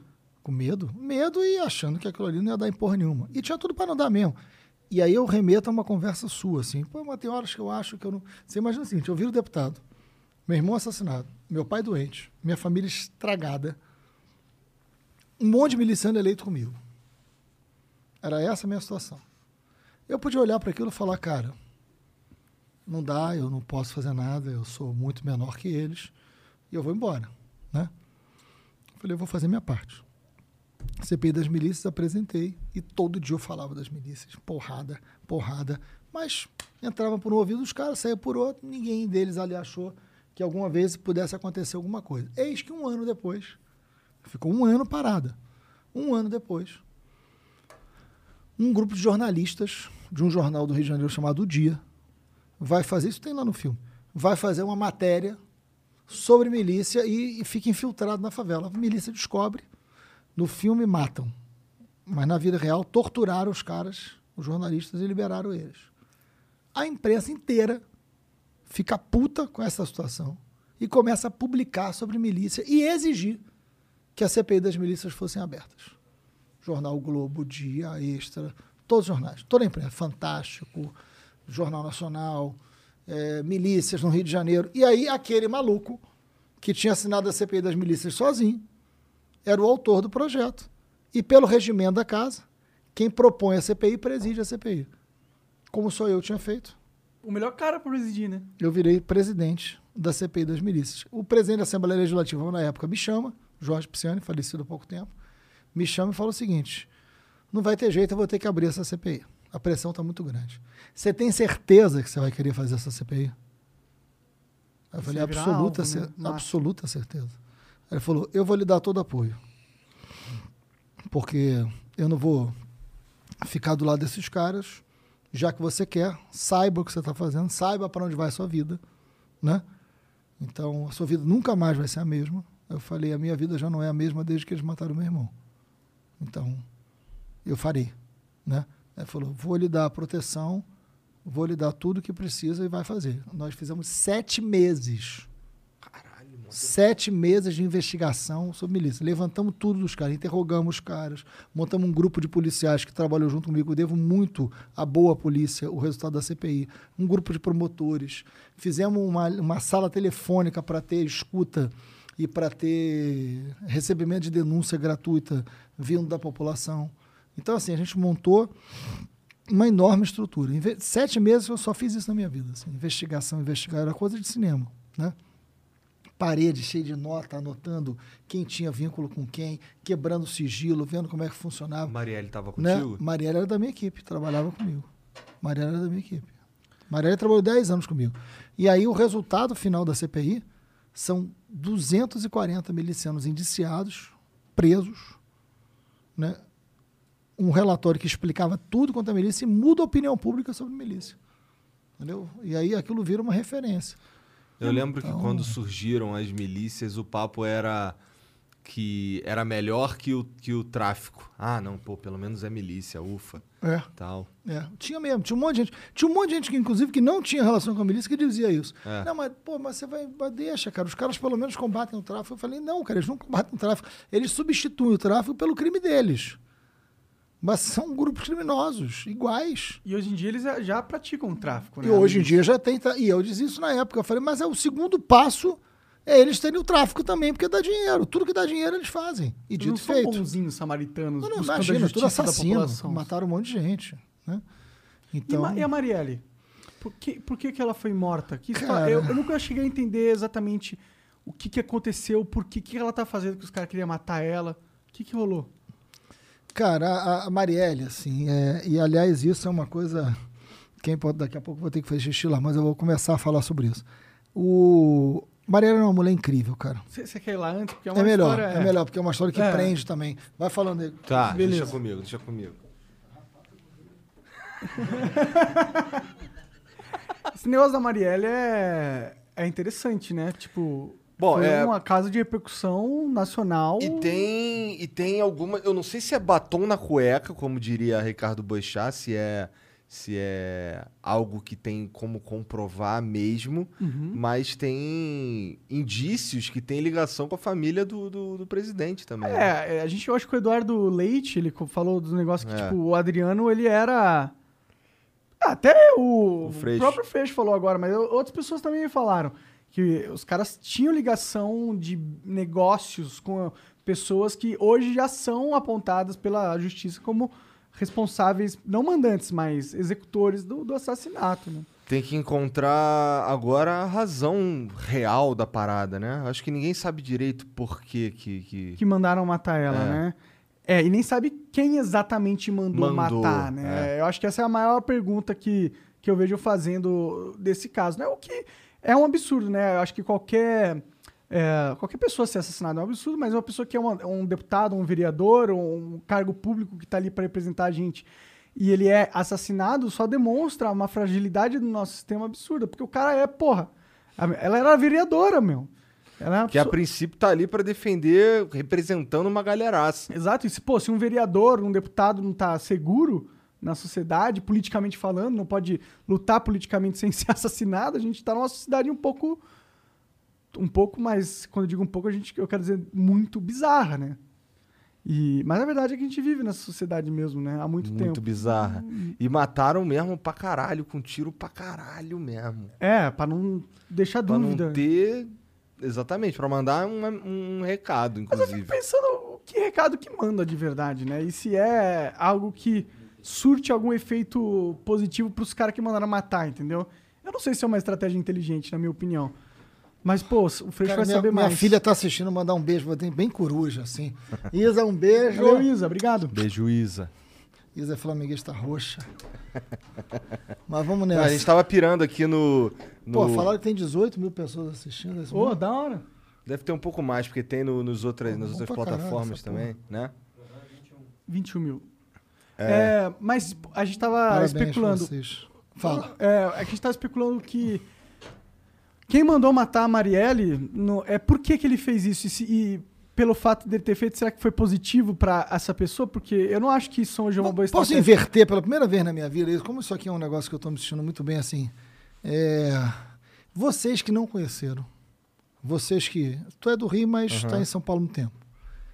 Quando essa história vem para vocês, como é que vocês receberam? O que, que vocês leram? Podem ser sinceros, viu, gente? A gente Tá. não tem que. Cara, como é que, que- pra vocês. É bom vocês falarem antes de mim, só pra eu também. Tá. Tá? O que eu Sim. senti, o que eu senti foi, porra, ma- porque primeiro a quando, já quando chegou a notícia, chegou mais ou menos ali junto que tinha sido galera de milícia, Hum. que não sei o que, que mataram com tiro pra caralho. E porra, é, na minha cabeça, em relação ao crime, a minha pira era, cara, esses caras são muito burro, porque porra, eles vão, eles estão fazendo essa porra achando que não vai dar em nada. É, e qual que é o objetivo que eles querem conquistar? Assustar as pessoas? As pessoas não funcionam dessa forma. É.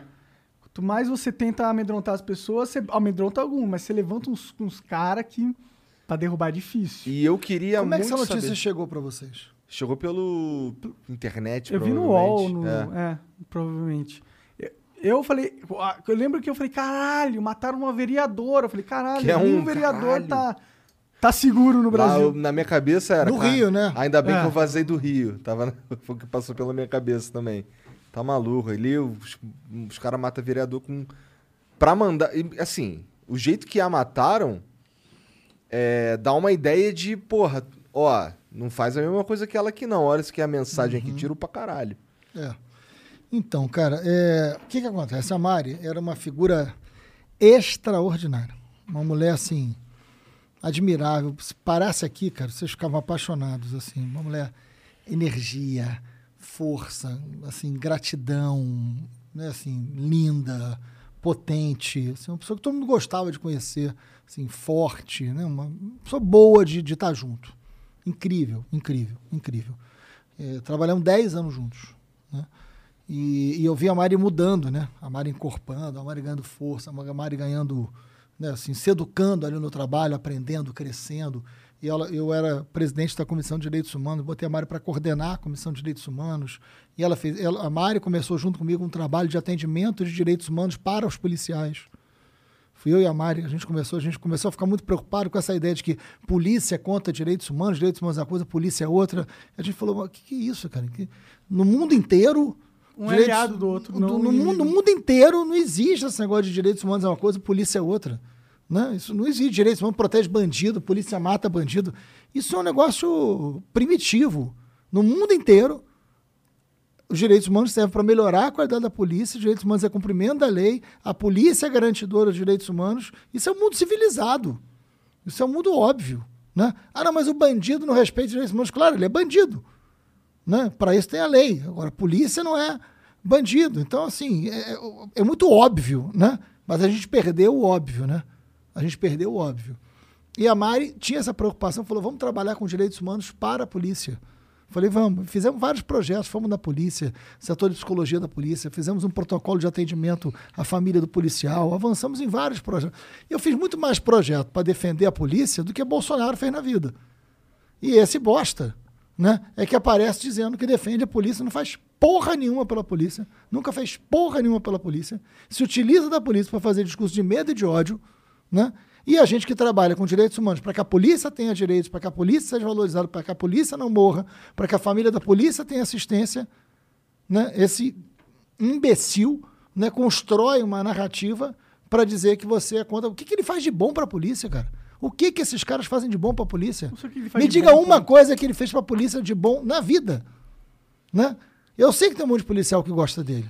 E vamos fazer esse debate e vamos disputar esses caras.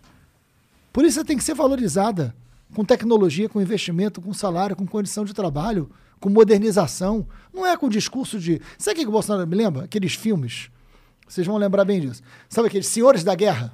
Aqueles caras ficavam em cima de um cavalo, aí a imagem daquele campo, um exército enorme de um lado, um exército enorme de outro. Aí aquele cara em cima do cavalo fala assim: vai! Aí vai aquela multidão, aquele exército que se encontra, no final do filme tá todo mundo morto.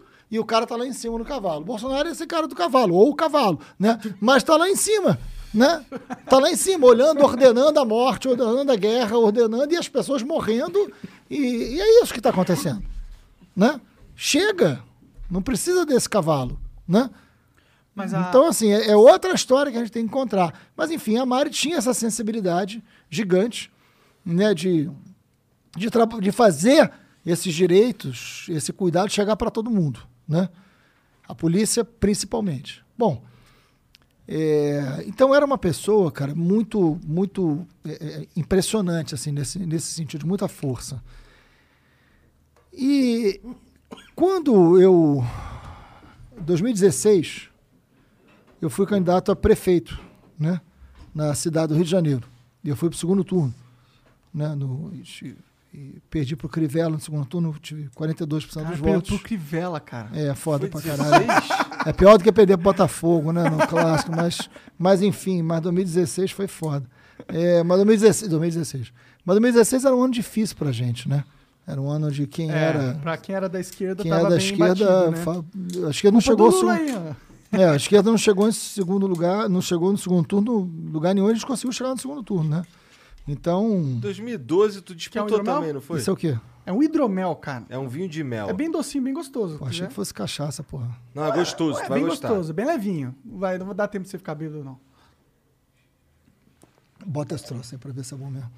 É, mas aí eu, eu não tô dirigindo, não, viu, gente? Tá bom, tá bom, tá bom. É, avisar logo, porque. Não, tá com o Tá falando de fake news Uber, não daqui a pouco. Em 2012 tu disputou a prefeitura também? Disputei a prefeitura. Tinha- Com o Eduardo Paes. Isso. A gente chegou a 29% dos votos, foi bom também.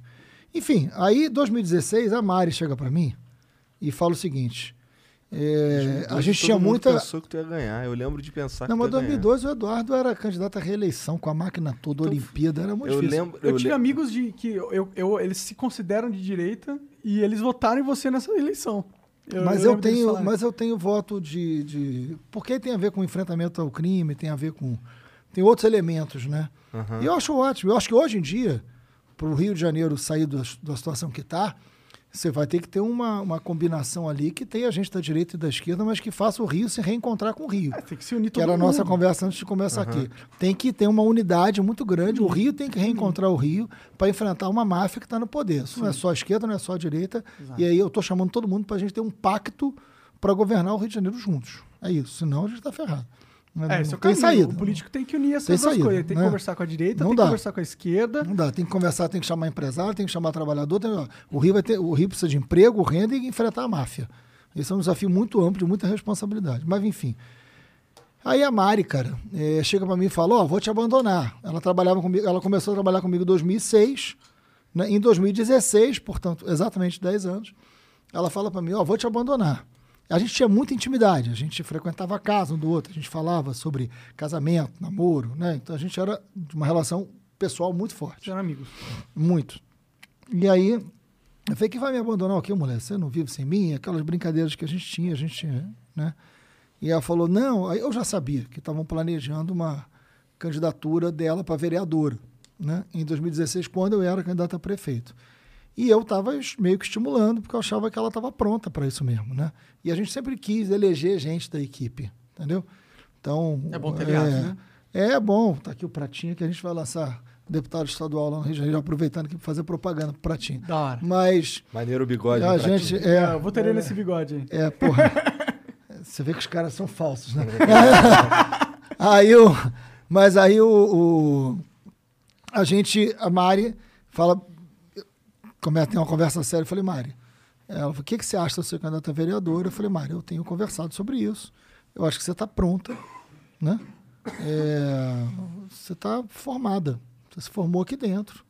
Vamos embora, vamos eleger você vereadora. Eu vou ser candidata a prefeito. E a Mari grudou em mim e a gente fez campanha. A Mari teve 48 mil votos, cara. Foi bem, nunca, é tinha, nunca expressivo. candidata a nada, né? E foi uma alegria, uma festa. Eu vou para o segundo turno e ela é eleita. Então a gente ficou, o nosso grupo ali, aquele grupinho ali, nosso, ficou em êxtase. A gente elegeu a Marielle, a gente, a minha equipe foi dividida, uma parte foi trabalhar na Câmara Municipal com ela, né? E a gente foi para o segundo turno, outra ficou comigo, enfim, muito, muito próximos. A Mari foi com um ano como vereadora e é brutalmente assassinada. Aí você me pergunta o seguinte: o que, que ela fez como vereadora que levou esse assassinato? Cara, não. Assim, ela mexeu com o interesse de algum grupo? Né? Ela fez uma CPI das milícias? Ela fez uma. Não há nada. Ela não, não. há nada. Sério? Não há nada que ela tivesse feito. Você vai falar, ah, ela foi inconsequente. Eu, assim, eu vou arriscar falar uma coisa aqui que eu nunca disse em outro lugar.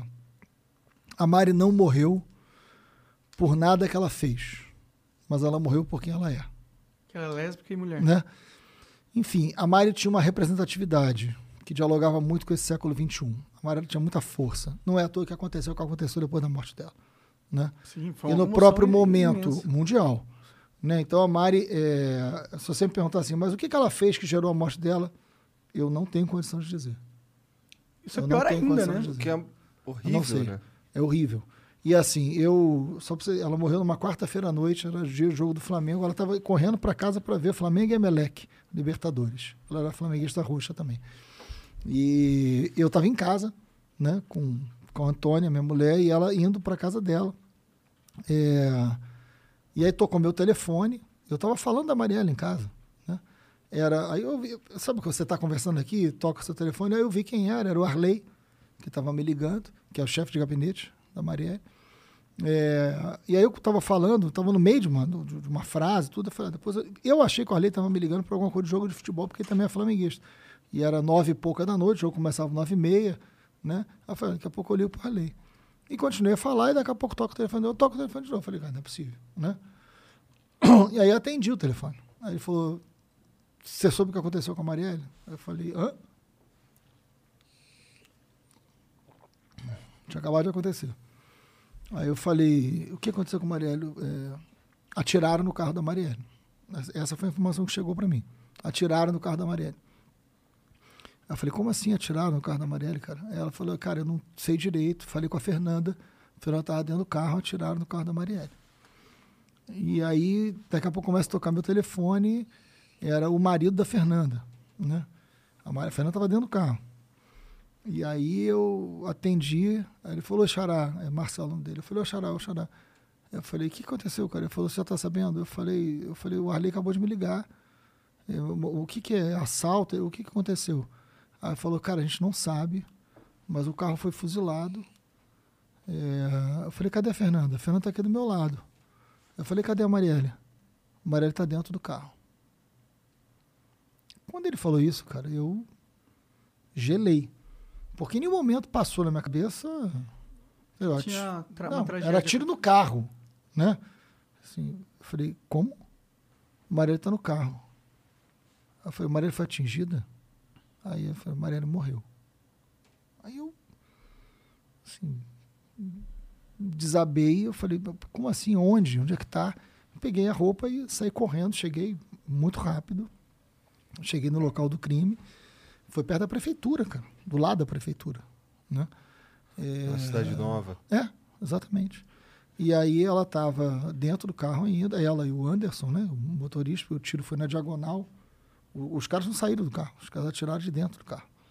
Então os tiros na diagonal, não, não pegou na Fernanda, pegou neles dois, matou ele na hora.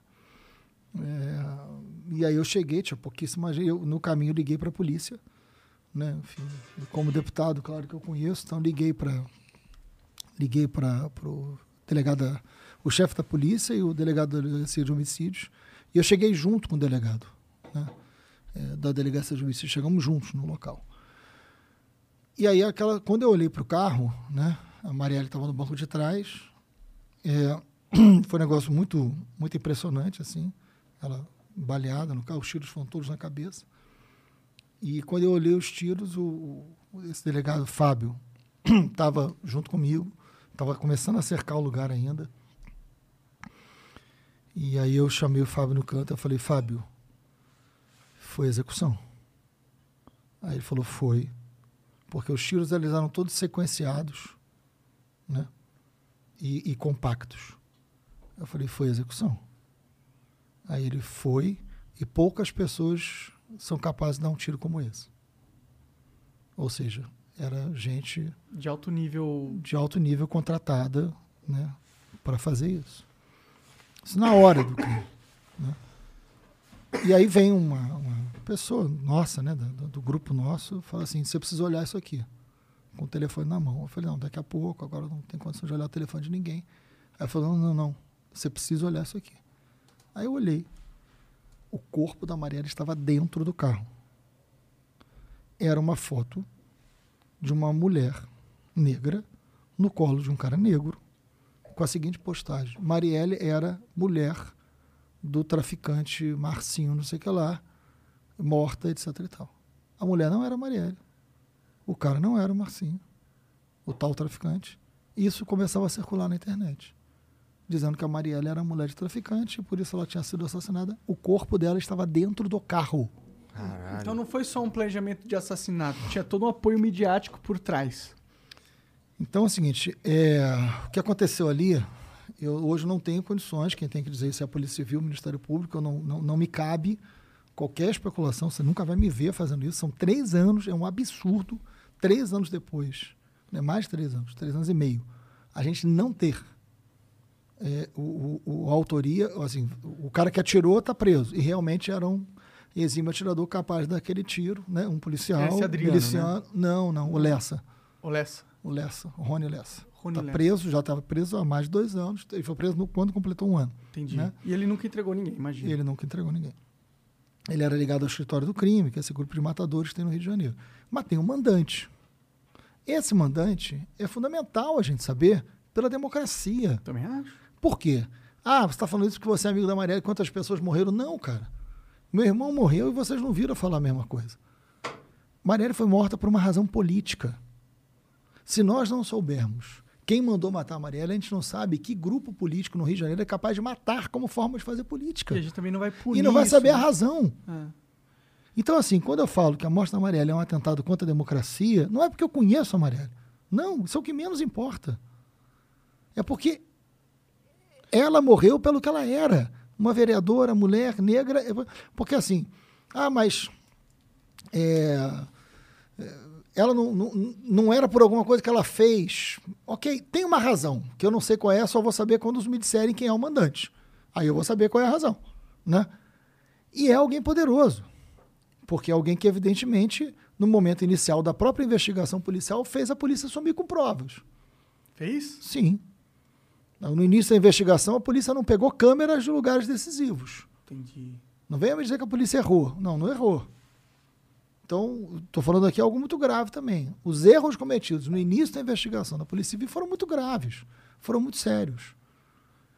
Tem gente poderosa. Eu não estou dizendo que eu sei quem é essa gente poderosa, eu não sei. Quem tem que dizer é a Polícia Civil e eu o não Ministério duvido Público. não que tenha gente poderosa por trás disso. Isso não é um assassinato qualquer.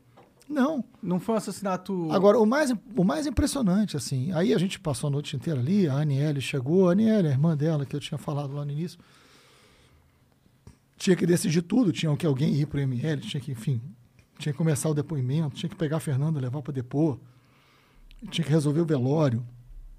E eu lembro que a gente reúne ali um grupo pequeno nosso e fala, ó, vamos fazer o velório na Câmara de Vereadores, na vereadora, né? Assim, é, vamos tomar as decisões que tem que tomar aqui, né? E, e- e o mundo inteiro, a internet começando a... É isso, esse mundo que a gente está vivendo, que a gente precisa tomar muito cuidado com isso, né? Porque começa uma, começa uma tentativa de matar a Marielle depois de morta, cara. Matar a história dela, né? Começa, começa era. uma disputa sobre a memória de uma menina assassinada que estava ali ainda. A gente não pode achar que isso é normal. Quem está assistindo a gente, faça essa reflexão. Sabe, tinha uma pessoa brutalmente assassinada, uma pessoa de sonho, uma pessoa boa, uma pessoa. Você podia. Ah, mas eu não gostava dela. Ok. Não estou pedindo para gostar. Mas você não pode deixar uma pessoa ser assassinada. E não pode deixar tentarem matar a pessoa depois de ser assassinada para justificar. Por favor, tem algo que tem que nos separar. Nós não podemos navegar na barbárie. Nós não podemos navegar no ódio. Esse não é o nosso mar. Não pode. A gente tem que separar isso. A gente pode divergir, eu posso não concordar, mas não é na barbárie, não é na violência, não é no ódio. Porque senão a gente vai achar que pode matar como podem matar a Marielle. Que isso? É, e é foda, né? Entendeu? Se você não pega os mandantes e não, e não traz uma punição pra essa atitude, ela fica como Aí se pode, né? compensa. E aí pode. Se ele matou um oponente E aí político, pode. tá aí. Pode. Esse cara poderoso ou, ou mulher, Pode, seja lá quem for. Ah. Seja lá quem for. Tem- Então, essa investigação tem que cobrar do governo do Estado. Né? Esse governador que e está o aí que fazendo tá impedindo acordo. com- agora de achar É, esse tá em, que, tá em que pé isso daí, sei lá. Cara, trocaram o delegado da delegacia de, de homicídios mais uma vez, inventaram uma delação premiada da esposa do, do Adriano lá, que fez com que as promotoras originais do caso lá, que estavam desde o início, saíssem. Né? Então é uma Então, investigação. Então, então é muito poderoso esse cara que fa- é muito poderoso. É É muito grave. Eu acho que tem que haver muita cobrança de todo mundo. E aí, no dia seguinte, quando a gente chega na, na manhã seguinte, né? Ela, ela foi morta às nove e meia da noite, nove e vinte da noite. Na manhã seguinte, a gente chega na Câmara de Vereadores com, com o corpo, né? Tinha uma multidão. Eu fiquei impressionado. Quando eu cheguei na Câmara de Vereadores, que eu olhei, era uma, uma a praça, né? Você lembra, Prata? A praça, cara, lotada, uma lotada de gente. Eu falei, que, que um monte de gente é esse? Era pro velório da Marielle. A imensa maioria daquelas pessoas que foram para lá, Igor, não conheciam a Marielle. Conheceram a partir da violência que ela sofreu. E aí muita gente se identificou com essa violência, não é esse mundo que eu quero viver, cara. O mundo inteiro, em Paris, tudo quanto é lugar do mundo. Paris tem uma praça com o nome da Marielle. Dona Sério? Marinette foi lá inaugurar a praça. Caralho. Assim, o mundo reagiu àquela violência. Não era um mundo que reagiu porque mataram a Marielle. é, sim, mas porque mataram É o muitas Marielles né? e toda a força que a Marielle tinha, que era muito grande, era muito forte, era muito bonito. Ela ia ser um potencial expoente da política. A Marielle é um Brasil que a gente quer, que a gente precisa e que a gente não pode ver morrer. Entendeu? Que não é o Brasil de Bolsonaro. Que não é o Brasil do Bolsonaro. O Brasil do Bolsonaro é o Brasil da raiva, do ódio, dessa barbárie. Né? De ser capaz de fazer uma fake news de uma pessoa que está morta dentro de um carro brutalmente assassinada. Que isso? Que isso? Não tem escrúpulo Entendeu? no jogo político, né? Não dá. Por isso que eu nunca entraria, eu nunca seria político. Não dá. Caralho, que deprê. Cara, e o. E o. Hoje. Foi hoje que saiu. Não, foi ontem que saiu a notícia do. Do. Das paradas offshore lá do. Porra, do, Paulo Guedes. É. Cara, dura, né? Ah, mas pô, vamos ser sinceros, quem que acha que esses caras não estão lá no poder pra não, ficar mais mas. rico? Mas é. É, Não, mas é bizarro é demais. vai. bizarro. É bizarro demais. Qual- Conta o mais, cara, eu, tô, o cara, eu tô um pouco por fora. Ah, vamos lá, o cara é ministro da Economia. Sim. Então o cara é responsável por toda a política cambial, né, é, fiscal, né, o dólar dispara, né, ele é um cara que sempre foi do mercado dos fundos de pensão e aí se descobre que esse cara que vai para uma função pública que ele nunca teve, ele não tem o menor, menor preparo para isso. Ah, isso né? não tá claro. É, mas ele tem uma empresa offshore que ganha com a subida do dólar. O cara que é responsável pela economia brasileira, o mesmo cara. Assim, desculpa. Se Mas eu isso tenho não é que- ilegal? É imoral, completamente imoral, né? E aí, ah, mas é imoral, mas não é ilegal, assim. É, é ilegal também. É improbidade administrativa. É mesmo? Claro Eu sei que que, é. nos Estados Unidos, por exemplo, um É improbidade presidente- administrativa, não é, só, não é só imoral, que é amplamente imoral e alguém que está na vida pública não pode dizer que o imoral é menos importante. É. Ma- a gente tem que parar também com isso. Mas é ilegal, é improbidade administrativa, porque ele é uma pessoa que dá o, o rumo da economia brasileira e ele, ele ganha pessoalmente quando a economia gera um prejuízo para a maioria da população. Porque ele ganha na subida do dólar. E a gente vê a carcaça de frango, vou voltar para essa imagem, custando R$ reais, a gasolina custando 7, porque tem a ver com o preço do dólar.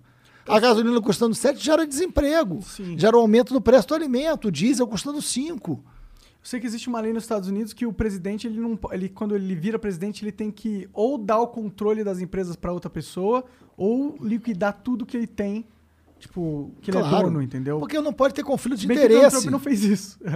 Porque não pode ter conflito de interesse. Sim, faz todo sentido. Eu acho que o cara que entra na, tipo... Não tem nenhum problema ele cara- virar. Não tem, Bolsonaro resolveu ter o Paulo Guedes como homem forte da economia. Eu lamento profundamente pela incompetência completa do Paulo Guedes. Né? Mas, vai lá, chama o Paulo Guedes. Mas não pode o cara continuar sendo um agente do mercado que ganha dinheiro em cima das decisões que ele toma. Ou seja, as decisões públicas interessam ao seu mundo privado. Isso é improbidade administrativa. Nós estamos denunciando eu ele. Nós, entendo. pela minoria, estamos denunciando ele. É parte de mim fica pensando, de qualquer forma, se ele é o ministro da. da. Finança, não é ministro da, Da finança. economia. Da, ministro da economia. De qualquer forma, se ele é um, um ser humano e ele fizer um bom trabalho como ministro, ele vai impactar positivamente a vida dele, né? Então, tipo, não é Não, esse. mas, não, não, não, mas aí é outra coisa, né? Assim, ele vai criar uma. A economia vai melhorar e todo mundo, não só ele, Sim, né? sim. E todo mundo vai viver melhor. Sim, exato. Ele está fazendo exatamente o contrário. Ele tá piorando Tá a economia todo todo mundo- mundo pra ele ganhar mais nos No português mais claro, já passou das 10? Já. Tá todo mundo se fudendo e ele tá ganhando dinheiro, É verdade. né? Não só ele, né? Todos As pessoas estão se bancos. fudendo de verde e amarelo para ficar bem Bolsonaro, né? E ele ganhando lá o dinheiro dele no offshore, em paraíso fiscal. Ah, porra! É. Fora que ele tá sendo realmente um péssimo ministro da economia, na minha opinião. Entendeu? Então não dá. Assim, ele tinha que ser demitido no domingo, que essas notícias vazou. Ontem. É. Nós estamos convocando ele, nós vamos convocar ele para explicar e nós estamos entrando com uma ação, no- nós da, da oposição, né? Ele já se pronunciou? Eu não vi. Eu não vi não ele vi. se pronunciar. É. Eu não vi. Eu quero ver o que ele vai dizer. Né? Vai falar, é isso mesmo, foda-se. É, ele é muito cara dura, né? É. E, bom, mas, cara, e agora? Quais são os teus próximos passos aí na tua. Tu vai querer tua- ser governador É. do Rio? É, eu tô como pré-candidato, né? Como tem que ser dito pela, Pela lei. pela lei, né? Eu tô como pré-candidato ao governo do Rio, que é um desafio maior da minha vida, porque eu podia, eu sou deputado federal, né? Fui eleito com 350 mil votos.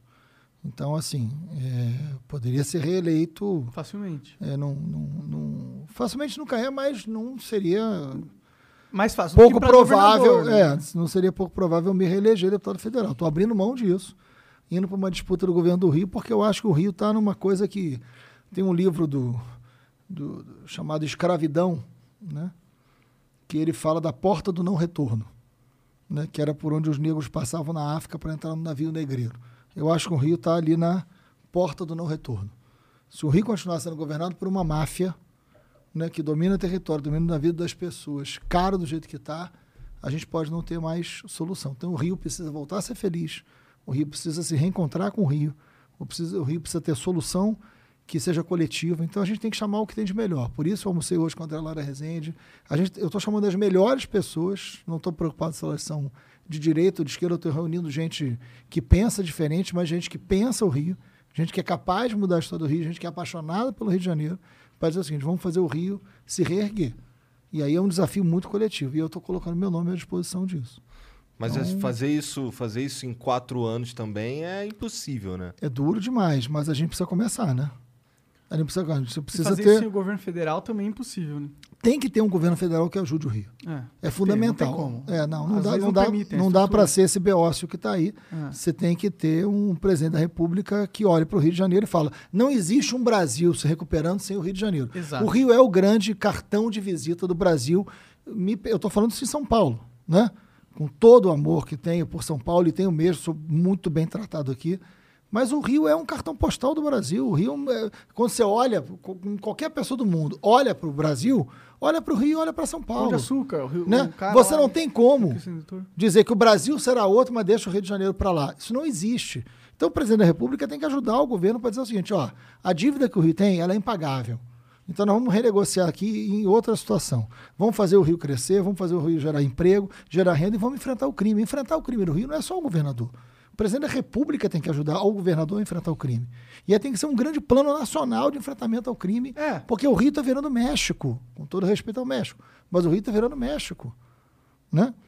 Total. Então é um desafio profundo, que é agora ou nunca. Rio é foda, lá é. Caralho. Eu lembro quando eu. Quando, ao- meus, u- dos meus últimos dias lá. é, inclusive foi por isso que eu, que eu saí de lá. Eu tava conversando com os caras pela Eu quero, essa internet. porra é bom. É bom, mano, sim. é, e de repente começou um tiroteio. Mas eu tava acostumado, normal. Nada muda. Morava na Zona Norte. Aí os meus amigos, caralho, que porra é essa? Aí eu, ah, cara, um tiroteio aqui, os caras devem estar resolvendo algum bagulho aqui atrás aqui. Aí o- os moleques, não, tá maluco, cara, tá maluco, sai daí, vem pra cá. Eu fui conhecer Curitiba e um mês depois eu me mudei. É mesmo? Aham. Puta merda. Nunca mais voltou. É, então, mas é, é isso que eu tô dizendo. Assim, o Rio não pode ser isso, né? Pelo amor de Deus. Mas. O se Rio, tornou o Rio já, tem né, muito. O eu Rio tem quero muito poder ir visitar minha mãe. mas pô. o Rio tem muito potencial, cara. O Rio, tem, o Rio tem potencial econômico, tem um potencial cultural, tem um povo que é extraordinário. Não pode ser dominado por uma máfia que faz do Rio um quintal do crime. Sabe? E eu não sou só eu que tenho essa indignação. Sabe aquela cólera? A gente tem que pegar essa cólera e transformar em algo muito decisivo no Rio de Janeiro. Estou falando isso tenho conversado muito com empresários. Falei, cara, vamos investir no Rio. Mas vamos construir um ambiente com segurança jurídica, com segurança política, com moral política, com seriedade política, com espaço de diálogo, um pacto pelo Rio de Janeiro. A gente precisa demais disso. E tem gente boa demais para isso. O que tem gente boa da educação, da saúde, sabe, do transporte, chegando, chegando, gente que eu nunca imaginei, gente que está com a vida resolvida. E está falando, pô, cara, eu vou entrar nessa, eu vou ajudar. E dá pra Vambora. bater de frente com as máfias que já estão lá Eu instaladas? fiz isso minha cara? vida inteira, né, Igor? Mas você. Eu, eu fez, mas com todo respeito, eu a gente não venceu a guerra ainda. Não. O problema é como que a gente vence. Essa né? não é uma guerra que tenha um, um último capítulo, né? Isso é um, é um processo. Nós, é, nós não eu vamos, entendo. nós não vamos, nós não vamos, assim, para ser muito sincero, nós não vamos transformar o Rio é, em quatro anos no paraíso York, que a em gente Los sonha. Angeles, né? Não vamos, mas, mas você tem que deter determinadas coisas e tem que criar um caminho. Criou um caminho, o Rio vai, mas tem que criar um caminho. E esse caminho tem que ser pactuado. Tem que ter um espaço de diálogo. Com certeza. Vamos ver se tu quebra a maldição do Rio de Janeiro, que os últimos governadores estão tudo presos. Não é? Não é? Seria um grande Porque feito são já. os cinco caras que se fuderam. Cara, tem um. Posso fazer propaganda do Porta dos Fundos aqui? Que é Pode. Tem um vídeo do Porta dos Fundos que eu não tinha visto, que é sensacional. Eles já fizeram isso há um tempão, chamado Candidato. É com o Lubianco, meu grande amigo querido, né? Lubianco. Ele chega em casa assim, é sensacional. Eu não devia nem falar dessa porra, mas assim, mas ele, ele chega em casa, classe média, né? Uma festa em casa, assim, a família inteira reunida, ele preciso dar uma notícia. Aí a família, e aí, né? Vai ser papai, né? Comprou um apartamento? Aí ele, não. Vai no suspense. Você candidato a governador do Rio. Um silêncio. Aí a filha sai correndo querendo se matar. Não! Aí a mulher começa a gritar. Aí a sogra começa a falar: você vai ser preso, você tá maluco, você vai ser algemado, vai virar mulher na cadeia. Aí começa, aí começa um auê na família, rapaz. Eu porta dos fundos. Eu falei, o negócio, quando eu olhei aquele negócio, eu falei, ai meu Deus do céu. Mas, ai meu Deus do céu. Né? Como, como falar pra minha família essa porra? Ai meu Deus do céu. Já É. tá acostumado. Eu já. falei isso, falei isso pra minha filha, falei isso pros meus filhos e pra minha mulher. Eu falei, ó, é, tem dois problemas, assim. Um é enfrentar a campanha, é se candidatar, é, né, enfim, é correr os riscos daqui que a gente vai correr. E o outro problema que é maior é ganhar, né? Esse é o problema maior, assim, ganhou, a gente Aí e a fudeu. gente Aí e a gente vai pra ganhar e tem que ir pra ganhar. Tem que ir pra ganhar, Ah. tem que ir pra assim, não, não dá pra pensar duas vezes, né? E aí, cara, assim, vai ter que ter uma força coletiva muito grande para chamar o que há de melhor para assumir os lugares. Isso eu tô falando para todo mundo. Eu Falei, ó, tá dizendo que o Rio é isso, aquilo, então vamos lá, vem para cá, como é que você ajuda, como é que você entra nisso aqui? E tem muita gente boa querendo fazer isso. Da hora, boa sorte, cara. Bora, bora abrir as. Precisamos. Bora abrir o papo pra, pra galera, mandar umas mensagens? Claro, Man- então manda aí, Janzão. Bom, o Ned Gerson mandou aqui. Freixo, você já pensou ou pensa em voltar para o PT ou alguma outra mudança de partido no futuro? Se possível, manda um abraço para minha namorada, Catiúcia, que é super sua fã e sempre diz que queria mudar de estado para poder votar em você. Então, Gerson, deixa a Catiúcia mudar de estado para votar em mim, deixa de ser ciumento, né? Não tem, dá tempo dela mudar de estado, ela vai ser muito bem-vinda no Rio de Janeiro. Um beijo para ela. Mas olha, não, eu sou, eu sou do PSB, né? Eu tô muito feliz no PSB. saiu do pessoal. Eu saí do PSOL pro PSB. Faz, faz muito tempo. Não, faz quanto tempo faz? Quatro meses por aí. Entendi. Por quê? É. Porque saiu. Porque eu acho que o PSB vai permitir fazer exatamente essa frente.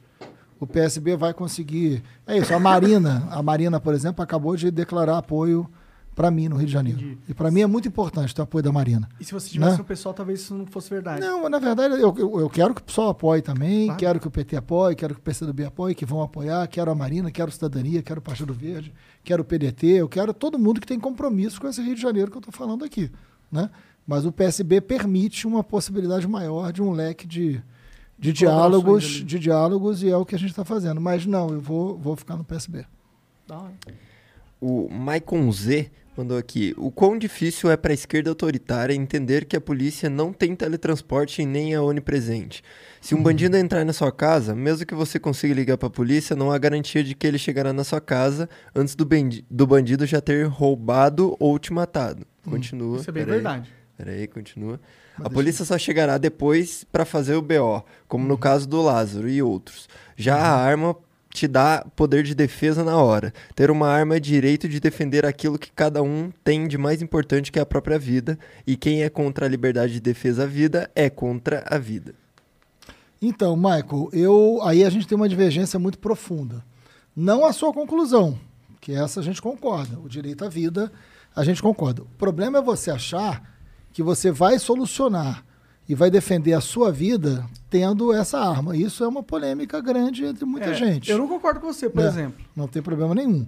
Mas existe uma coisa chamada estatística. Existe mesmo. Existe. E que- ela tem estatística pros dois lados aí nesse Não, sentido. não tem. Não aí, tem? aí não, não, não. Tem sim. Não, não tem. Não tem? Não, não tem.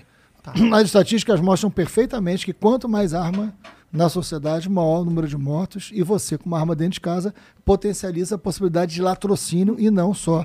Desculpa isso, isso são você, to- mas- Todas as pesquisas demonstram isso. Acho todas. difícil. Te mostro todas. Sabe por quê? Tem um... um, um Todas. Mas-. Beleza. Ó, os Estados Unidos é, é um dos países com mais armas por pessoa. Né? Claro, Do mas mundo. você não pode comparar uma realidade de segurança pública dos Estados Não, Unidos mas- com mas a do. Brasil. É que, tipo... A realidade de segurança pública dos Estados Unidos é mas é que diferente. se o problema fosse armas por pessoa, Não, o problema é a arma na conjuntura da sociedade que você está distribuindo essas armas. ok, beleza. Claro. Mas o problema não são as armas em si. Um, porque os Não, a, Unidos, a arma em si, ela, a arma, a arma em si, ela não atira sozinha, né? Eu sei, mas tipo, por exemplo, eu na minha casa, eu gostaria muito de ter uma arma em casa. Eu vou inclusive fazer o, o negócio lá de CAC pra ter. Entendeu? Hum. Porque eu concordo muito com esse cara aí, meu. Não, Se eu muita tô em- gente concorda, se mas eu o tô que. em casa, se eu tô em casa Uhum. e eu, eu me mudei agora, minha casa, tipo, é só, só a minha casa, não é prédio e tal, não tem portaria o caralho. O cara pula na minha casa e eu ligo pra polícia, a polícia não vai realmente chegar a tempo. Se eu tenho uma arma, eu consigo, e eu tô em casa, eu consigo me posicionar mais alto num lugar onde eu vou ter visão antes do cara e consigo proteger minha família. Tipo, eu não me sinto incapaz de proteger minha família se eu tenho uma arma, entendeu? Porque quando você tá em casa, você tá num terreno que você conhece, você tem o, o, o elemento de, de poder se trancar num quarto, de ficar em Você cima tá- da escada. Você tá vendo muito filme. Você tá partindo da Por que, hipótese. que um bandido Zé Ruela, pé rapado, consegue atirar com uma arma e eu não consigo? Você está partindo da hipótese que esse assalto vai acontecer como um roteiro de cinema e que você vai sair e terminar como herói. A realidade não é essa. Vou te dar um exemplo concreto. Deixa eu te dar um exemplo concreto. Tá. O número de policiais mortos hoje é enorme. Né? Enorme. A imensa maioria dos policiais mortos hoje não morrem em serviço. Morrem fora dele. Né? Um dos meus seguranças, dois, aliás, morreram na mesma situação. Que trabalham na minha equipe. Por quê? Estavam armados, né? Portanto, mais protegidos, segundo a sua tese. Tô falando de casa, não na rua, mas tudo bem. Não, sim, seja em casa ou seja na rua. Um deles era em casa, o outro era na rua, né? E foram rendidos com a arma. Profissionais da segurança pública, portanto, muito mais capacitados que você. Com pessoas certeza. que sabem atirar, pessoas que sabem se proteger, pessoas que foram treinadas para isso. Não é o seu caso, inclusive. Não né? fui treinado pra isso, com certeza. Então, né? Mas eu sei atirar. Essas pessoas, não se trata disso Ah, só, né? Se trata de todos os elementos que é ter uma arma. entendi. Essas duas pessoas que eu conheço, estou dizendo, dando um exemplo concreto, e, e todas as pesquisas mostram exatamente isso, foram rendidas e, por estarem armadas, foram assassinadas. Tá. E por estarem armados, foram assassinadas. 80% dos policiais hoje que são assassinados são assassinados fora do serviço, em, em ci- circunstâncias semelhantes a essa Tá. são assaltados ou dentro de casa ou se descobre uma arma e ela, ou seja, o que é um assalto, o que é um assalto pode virar na verdade um latrocínio a partir do momento que você tem uma arma. Então a ideia de que você, é, eu não estou com isso dizendo que você tem que ficar feliz por ser assaltado. Não estou dizendo isso. O que eu estou dizendo é o seguinte: a ideia de que todo mundo tem arma, está todo mundo mais protegido, todos os estudos, você não Todas tá as- nisso. De todos, os todos, todos, Tu, tu não sabe todos os estudos que existem no mundo, pô. Me diga um que mostra que mais armas. Me Bom, diga um. procura aí estudos nos Estados Unidos que a população Não, mas você não pode mais- falar dos Estados Unidos, você morando no Brasil, situação de segurança pública. Porque é completamente diferente. Mas é, os seres humanos são iguais, de certa forma. Não, né? não, por favor. por favor. Não. Mas, ó, uma dinâmica da arma que é interessante. são iguais, não. Você está falando de uma sociedade. Você não Tá, está falando de é que, tipo- cabeça, tronco, membro. Né? Você está falando de uma sociedade. Se você quiser Ah. argumentar que é, é mais importante do que você armar a população, você construir um, um- um ambiente seguro, com segurança pública, com iluminação, com educação, você está falando isso, eu Não, isso concordo é- pra caralho com você. Mas isso é claro. Mas não, isso é mas muito não, mas mais não estou dizendo importante isso, não. Estou dizendo outra coisa. Ah, todo mundo tem arma. Pra segurança, o que vai resolver o problema da segurança mesmo Vamos lá. é a educação, segurança pública, isso Rapaz, resolve. presta atenção. Mas Você acha o questão- trânsito violento? Acho. Acha as pessoas violentas no trânsito? Ah, claro que acha. As pessoas são violentas no trânsito. Tem, tem pessoas violentas, mas tem Muita muitas pessoas gente. que não. A maioria não é, entendeu? né? As pessoas xingam, as pessoas são mais valentes Ele do volante, dirigiu inclusive. no- na Praça da Bandeira. É horas isso, da pois é. Dirigi pra caralho em São Paulo. Briga de Praça da trânsito, briga de trânsito com uma pessoa com arma. Você acha que vai ficar melhor ou pior? Eu acho que vai ficar pior. Bom, concordamos. Ponto. Se o cara tá brigando no trânsito, ele não devia ter uma arma. Ponto. Então, beleza. Ótimo. Concordamos. Né? Briga de bar com arma. Vai ficar pior ou melhor? Bom, briga de bar acontece com faca, que é mais fácil, Não. né? Perto assim, é mais útil. Sim, mas você não. você não- Não arma, sei, de é que- fogo, a arma de fogo é muito mais letal, né? Ah, Do que arma branca, Em curtas né? distâncias, não. Não, imagina. Arma de fogo é sempre mais letal que a arma branca. Não sei. A pessoa poder entrar armada num bar que possa ter uma briga torna esse bar mais vulnerável ou menos vulnerável? Ah, Alguma dúvida? mais vulnerável. Mais vulnerável. Sim. Ponto. Né? Tá. Ou seja, a presença das armas ameaça esse lugar para pior, tanto Não, no trânsito. a presença da quanto- armas com pessoas desqualificadas para Mas a arma não anda sozinha, caramba. Não, não, mas o problema não é a arma, o problema é a desqualificação das pessoas que as portam. Sim, mas é o que o Bolsonaro tá fazendo é exatamente isso. Você não, Não, tem não- mais sequer teste psicológico. Esquece o Bolsonaro aqui nessa Não, discussão. Não, não, não dá discutindo- esquecer Bolsonaro. Como Mas é que é você que me é uma discussão de, de, de, é, Não, é liberdades de lei. individuais. Não, não, é de lei de acesso à arma. Não, não é de lei de acesso à arma. Hoje, a sociedade civil, pelas leis implementadas por Bolsonaro, compra mais arma e munição do que todas as polícias juntas. Tá, mas faz sentido isso. Ah, é? É, Você tem acha muito que... a- mais sociedade civil que polícia no mundo. Sim, mas existe uma coisa... Sabe o que, que define o Estado? Estado, monopólio da força.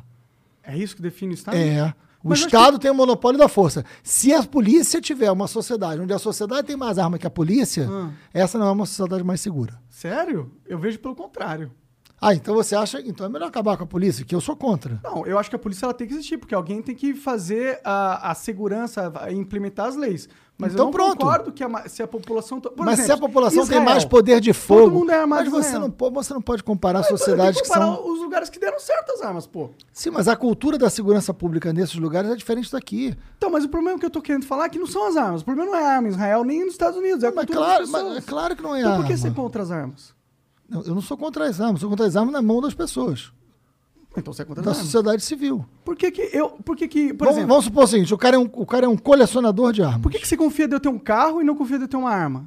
Porque o carro foi feito pra você dirigir, não precisa Mas eu atirar. posso matar, se eu quiser com o carro. Ah, mas você sai, mas você com sai com o carro procurando alguém pra atropelar? Se eu sair com a arma procurando alguém pra matar? Não, você sai com a arma pra quê? Pra dirigir? Não, não eu- a minha ideia nem é sair com a Pra arma. falar poesia, com a Pra me defender. Não, então, cara, mas aí é que entra. Mas eu é- não sou capaz de, defender, de me defender. Só o Estado é capaz de me defender. É isso que você tá argumentando. É claro. Mas Você. isso é muito ruim. você- Isso é, é totalmente você pegar o indivíduo e descredibilizar ele. Fala, você é um inútil. Não. Sem o Estado, você não é capaz Mas de você acha que defender a você sua própria família. Mas você só é útil com uma arma na mão? Imagina. Não, mas eu sou mais... é, eu me sinto mais seguro com uma arma na mão. Não, é claro que você vai, você vai sentir um super-homem com uma arma na mão. Esse é o problema, inclusive. É que você tá falando que todo Esse é exatamente o problema. É o E ter uma arma em casa. Esse é o problema, é que você vai se sentir muito homem. Tá, mas uma faca eu posso sentir muito homem, ou um Bem carro me faz sentir muito meio homem. homem a mais com a faca. Eu com uma arma de fogo você vai sentir muito não homem. podemos E ter esse é o medo das problema. pessoas. A gente não pode ter medo das pessoas. Não, não, Não tô, pode ter não medo o propondo, não suas propondo ter medo das pessoas. Tô Tá propondo o sim, seguinte. tá, tá falando não, que você tem medo que as pessoas tenham arma. É claro que eu tenho medo que as pessoas tenham Eu arma. não tenho. Eu tenho Não. medo que o bandido tenha arma, e ele tem. Sim. Mas eu não tenho Ah, medo mas que o tá Igor bom. tenha Então- uma arma em casa. Então tá entendeu? bom. É, uma parte grande das armas que hoje circulam sem nenhum controle, você acha que vai parar onde? Eu vou te dar um exemplo concreto. Mas você concorda se o bandido quiser uma arma, ele pega hoje? Foda-se. Não importa as leis? Pega da onde? Da favela. Vai lá e compra. A favela produz arma? Mas ela. Tipo, tem tráfico internacional de arma também. Ah, e quantas pessoas da favela sabem onde fica a Colômbia? Mas ele não precisa saber. O traficante que tem o contato com a Colômbia traz pra favela e distribui. Ah, e, e- você acha que é assim? O problema está Eu na sei, favela. Eu não, eu não trafico arma, não sei como funciona realmente. Então, vamos lá. Eu fiz uma CPI chamada CPI do tráfico de armas e munições. Hum. Então, o que eu estou falando aqui, eu estudei e a gente investigou. Né? Beleza. Eu fiz a CPI do tráfico de armas e munições. Dados oficiais da Polícia Civil do Rio de Janeiro. Dados oficiais da polícia. Tá? Tá. 82% das armas encontradas na mão de criminosos, ou seja, to- vamos lá. Essas armas aqui que estão em cima da mesa são as armas que a polícia pegou da mão de criminosos. Esse criminoso está falando aí, tá?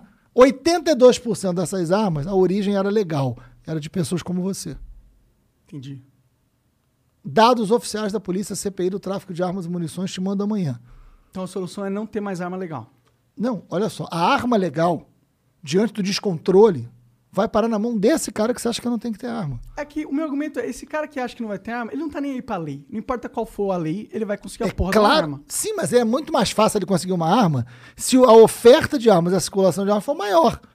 Sim. E o descontrole for maior. Com certeza, Claro, é isso que eu tô falando. Então, o rigor sobre o controle da arma, ou a arma em circunstâncias de defesa necessária, ok. Eu não sou contra. O cara que é caçador, que é colecionador, que é atirador de verdade, não o cara que entra para ser caque, né? Pra conseguir ter uma arma, pra ele achar que ele se defende. Porque no fundo, no Por fundo. que, que você conta? O cara tem uma arma pra se defender, mano.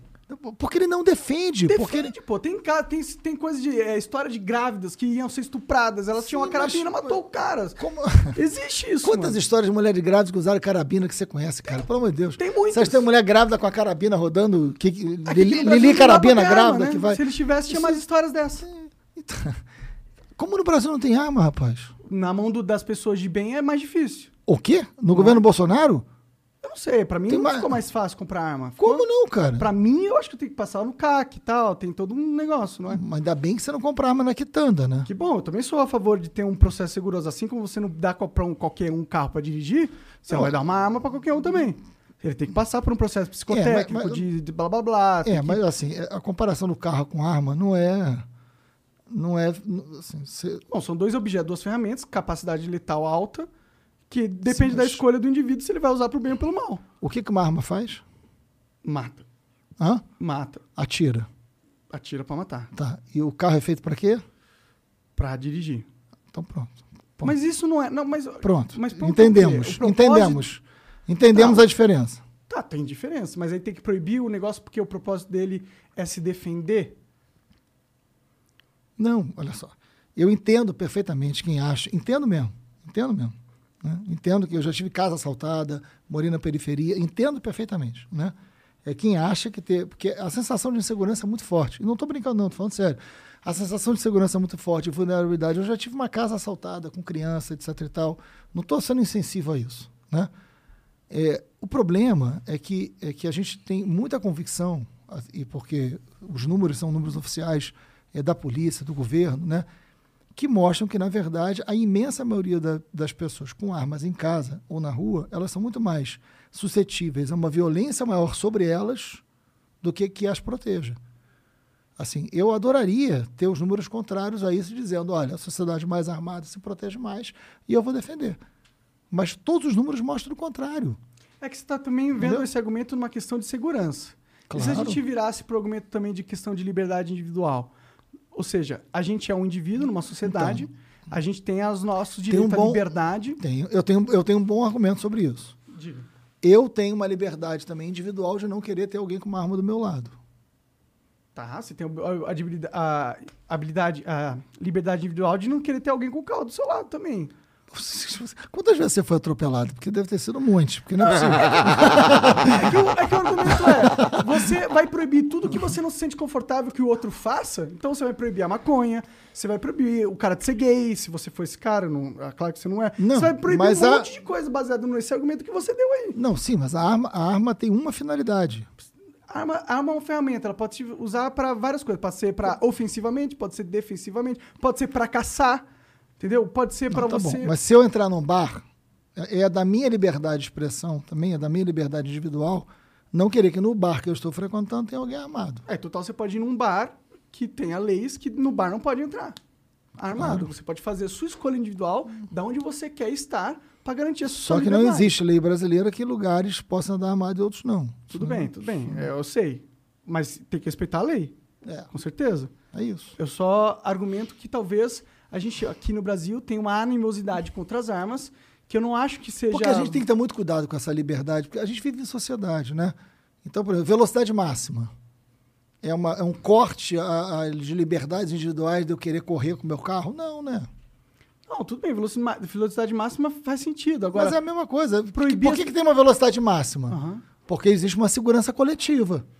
Tá, mas todo mundo quer que as pessoas. Aí eu falo, não, não, não, eu não quero saber da liberdade. Eu quero saber assim, eu quero andar a 120 por hora nessa rua que a velocidade máxima é 40. Danas, que tem uma escola aqui. A minha vontade é essa.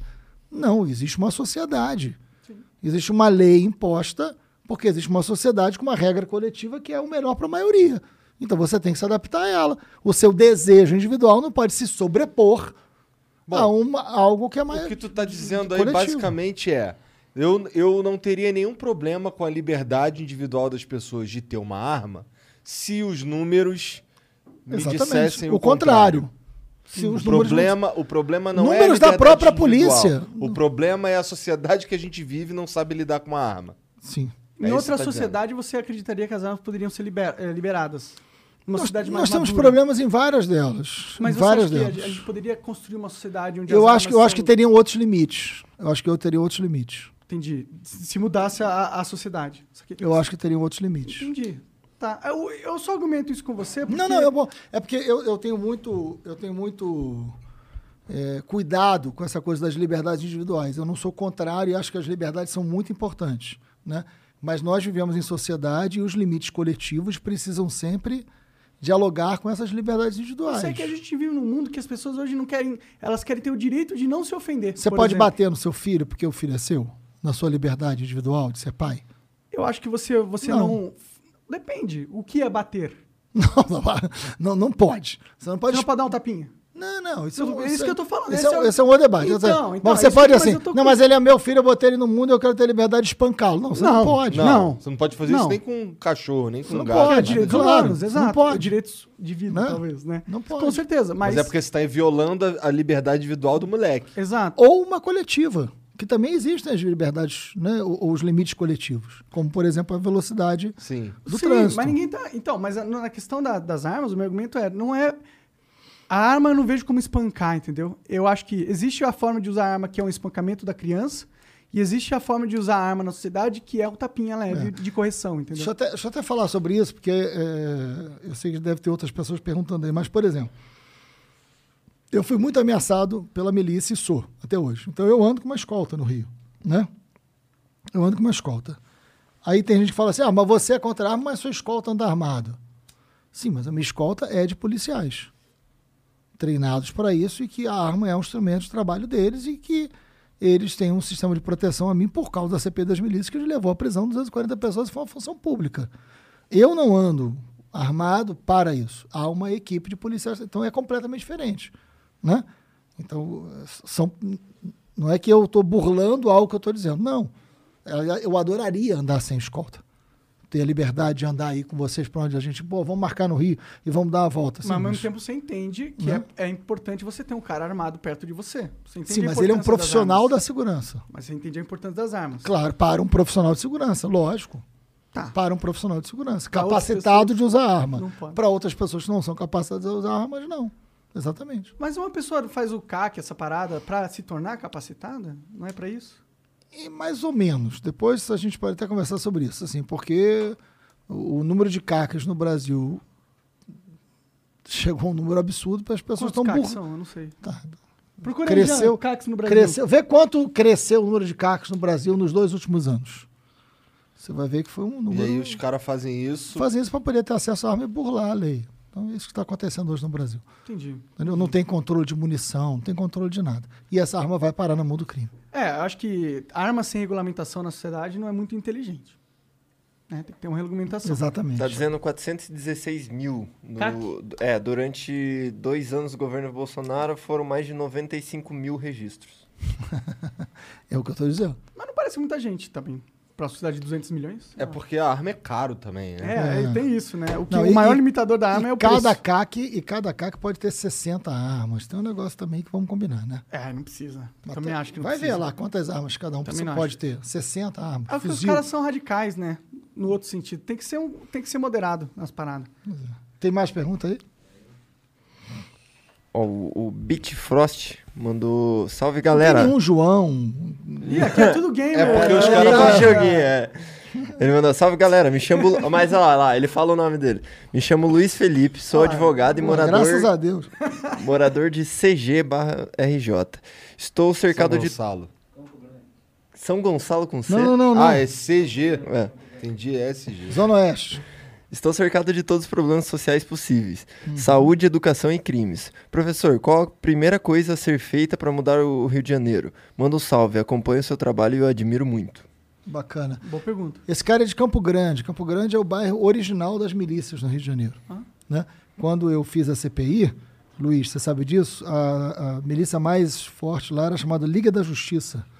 Eu ouvi falar dessa porra. Que era o Batman, o cara que mandava. Isso, exatamente. E um sério? irmão. Ah, Eram, tá certo, tem que ser o Batman que manda mesmo. é, eram dois da irmãos. Um era deputado, o outro era vereador. Os dois foram presos na CPI das milícias. Que da hora, Né? mano. Vocês prenderam até uns caras picaços, assim. Todos os líderes de milícia foram presos na Foda, CPI. cara. né? Trabalho foda. Eu acho, Luiz, que e- e a zona Campo Grande, onde ele mora, dependendo do horário, você leva três horas para chegar no centro do Rio, no transporte público. Três horas. Três horas é uma viagem, né? Três horas para ir, três horas para voltar. Três horas dá pra eu chegar na praia É, daqui. tu perdeu um quarto do É. teu tempo, da tua, do teu dia. É, então eu acho que eu acho que a gente tem que ter um Estado, né, tem que ter um poder público, Luiz, que dê o básico da cidadania, né? Que é a segurança, Educação. educação, saúde. Isso é fundamental. Agora tem que ter um Estado presente, né? Você não pode deixar a Zona Oeste, o Campo Grande é um bairro muito importante da Zona Oeste. Você não pode deixar a Zona Oeste no estado leiloado, que, é que a gente conversava no início, à mão do crime. Enfrentar a máfia, a Zona Oeste é governada por uma máfia. Enfrentar a máfia, para mim, é a prioridade número um. É. Máfia é o que mais tem aqui no Brasil. Manda aí. Manda pra nós. Um vídeo? É, aqui é Tecnologics. Salve Freixo. E aí, como viabilizar essa frente ampla aí pro impeachment aí de esquerda, centro, centro-direita, sendo que não está tendo uma boa sinergia, né? A gente sabe que o Ciro foi tratado com hostilidade aí no último sábado aí. Como resolver isso aí? Como unir essa galera? Qual o nome dele? Flávio. Flávio. Ô Flávio, eu estava na Paulista, lá pelo Fora Bolsonaro, e o que aconteceu com o Ciro Gomes lá foi muito grave. Eu, eu ontem participei de um debate na Globo News e repudiei o que aconteceu. Por fora, ele foi utilizado? Foi, foi. O Ciro foi falar e muita vai. Foi de um grupo muito minoritário, né? Não era o sentimento da Paulista, entendeu? Mas um grupo pequenininho na frente, tacou garrafa, gritou, não Caralho. queria deixar ele falar. Eu acho isso muito grave, acho muito ruim. Quero aqui publicamente repudiar, né? É, dizer que você pode concordar ou não com o Ciro, pode concordar ou não, né? Com, Com qualquer um. Haddad, com fulano, com Beltrano, com Ciclano, mas você não pode tirar o direito do cara. E quem estava ali na Paulista estava pelo impeachment do Bolsonaro, estava por uma unidade. Essa frente ampla, e é por isso que eu fui para o PSB, ela é fundamental para governar São Paulo, para governar o Rio, para governar o Brasil, para superar o Bolsonaro nessa. Porque o Bolsonaro ele vai ser preso, não tem a menor dúvida, mas o bolsonarismo vai continuar. Essa polarização vai continuar. Né? Essa, essa lógica fanática vai continuar. E a gente vai ter que superar isso. Tem que ter uma frente ampla. Tem que ter uma capacidade. O que é a frente ampla? Você chamar setores que estavam polarizados a pensar junto a solução para o mesmo lugar. É isso que eu estou chamando de frente ampla. Né? Vamos lá. Tem que ter emprego e renda. Eu vou resolver isso só com o empresário? Não. Vou resolver só com o trabalhador? Não. Tem que sentar com todo mundo e Todo mundo resolver. da sociedade civil. Tem que resolver a questão de emprego e renda, tem que gerar emprego, tem que gerar renda, tem que fazer crescer a economia. Você tem que. É isso. Entendeu? Você tem que criar um grande pacto e uma frente. O que aconteceu com o Ciro é inaceitável. Custou muito, viu, Flávio? Eu participei de muita reunião para organizar esse ato. Custou muito conseguir agregar todo mundo. Gente não pode deixar que meia dúzia estrague esse esforço todo. E eu acho que a gente tem que ir num crescente para construir essa, essa cultura da participação mais efetiva.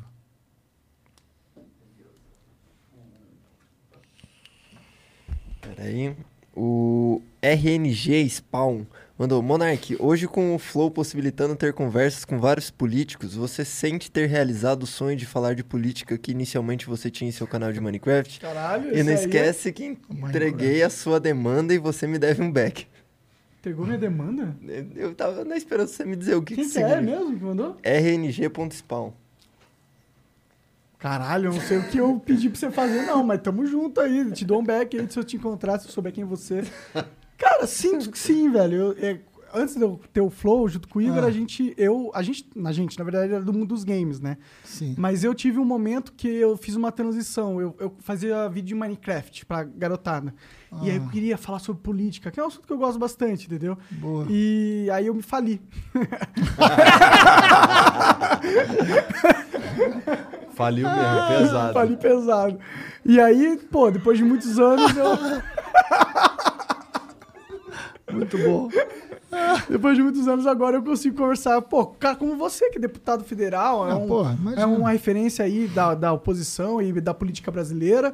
E, porra, eu tenho essa oportunidade de trocar ideia, eu ouvi o que você claro, pensa. claro, claro. E pra mim, sim, me sinto realizado nesse sentido, sim, cara. Tô feliz. Bom, o Underted mandou: Salve, salve família.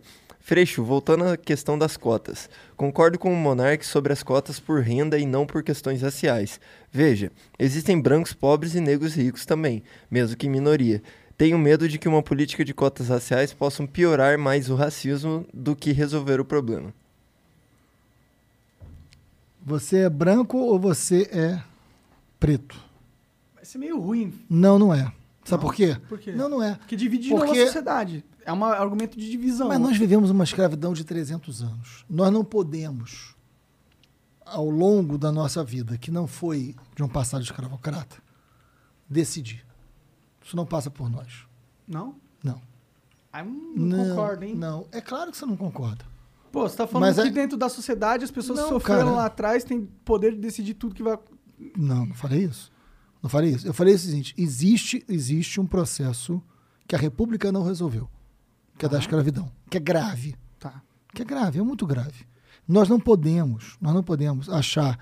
Primeiro, ninguém é contra a política de cotas por renda, não. Tá, eu também não. Ninguém é contra de cotas. Pelo contrário, você tem que atingir é, a pobreza independente de qualquer coisa. Óbvio, mas independente da política de cotas por renda, que eu não estou defendendo que acabe, você precisa ter uma política de cotas para negros por uma questão de reparação histórica fundamental. Não Claro que sim. reparação histórica, velho. Me dá um. ah. É, Sabe isso, é, mas, isso é uma mas- ferramenta política que vai ser usada por pessoas que não estão realmente nessa pegada de querer reparar historicamente porra nenhuma. Eles só querem usar esse sentimento pra conseguir os seus negócios políticos, tá ligado? Não, não e outra é, é, foda se for parar em Mas olha o resultado da política de. co- Olha só, é eu, eu faço, questão de, te- faço questão de te mandar os resultados das políticas de cota racial da Universidade Estadual do Rio de Janeiro. Tem resultado. Tem resultado concreto.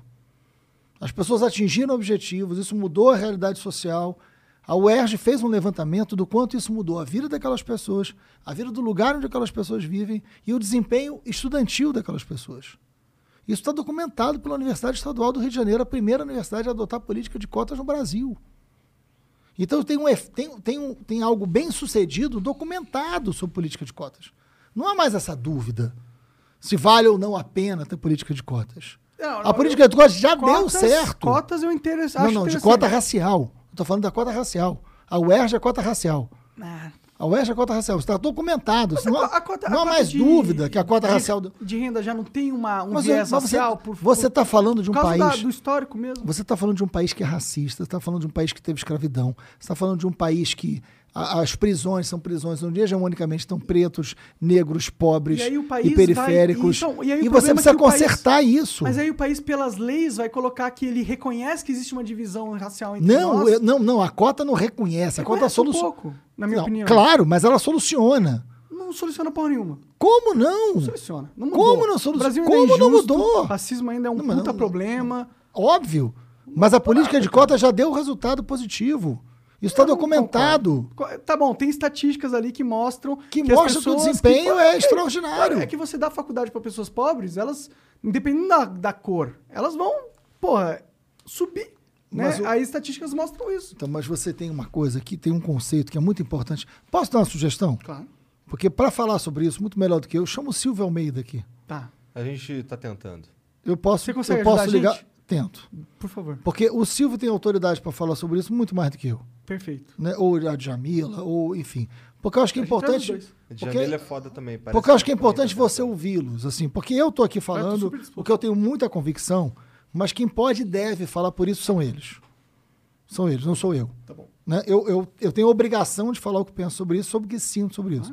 Mas eu acho muito importante chamar o Silvio Almeida, chamar o Jamila, ou chamar, enfim, tem tantos outros, né? Mas chamar para ouvi-los, né? Tá. Porque eu acho que é importante isso. E aí eu acho que eu, eu ajudo a chamar o Silvio. Tá, eu vou ouvindo, mas Ou vou questioná-los também. Não, deve, deve. O Acriano mandou aqui. Salve, salve família. Aí, amanhã tem Mundial de LOL e a, a Red que é representa o Brasil. O jogo é às 9 da manhã. O Igor e o Monark desejem azar pros meninos pra poder tirar a zica que o Gaules botou. Eu quero. Ah, tá, vou tirar a zica do LOL. Vai LOL. Não, não, porra. Não, agora é tu LOL, zicou pô. mais. Não, É? o LOL, o LOL vai se fuder, a gente não vai conseguir. Não vamos conseguir. Não vai dar, não vai dar, não vai zica dar, não neles. vai dar, não vai dar. Perderam. Espero ter ajudado. Bom, Quer o mais? Sequela Oficial Não, depois. mandou. Salve família, me chamo, me chamo Caio, vulgo Sequela. Sou bancário, blogueiro e PCD nas horas vagas. Freixo, PCD. Ah, P- PCD? O que é PCD? Freixo, qual a sua opinião sobre as políticas públicas atuais para o PCD? E Flow, vocês precisam também chamar os PCD pro Flow. O que que é PCD? Ah, tá, claro, lógico. É o Porra, quê? tu- Pessoa com deficiência. Pessoa com ah, deficiência. caralho, não, tô, não tava, Claro, não claro. Tava sabendo. É isso mesmo. É porque esse negócio de gamer é tanta sigla. É, eu eu falo- pensei que fosse eu bagulho também. Eu quando fala de uma que a gente conhece, você já embute no que você não conhece, né? É. Não, mas olha, é, eu acho que é muito insuficiente hoje. A gente, a gente tem cidades hoje que são completamente, completamente impróprias para os deficientes. Você não tem política pública. Aliás, o governo Bolsonaro, parênteses, uma das coisas mais covardes que eu vi foi é, a defesa do ministro da Educação dizendo que as pessoas com deficiência não, não, não, não podem estudar. Né? Ele falou E que vai acabar Caralho. e que vai acabar com a,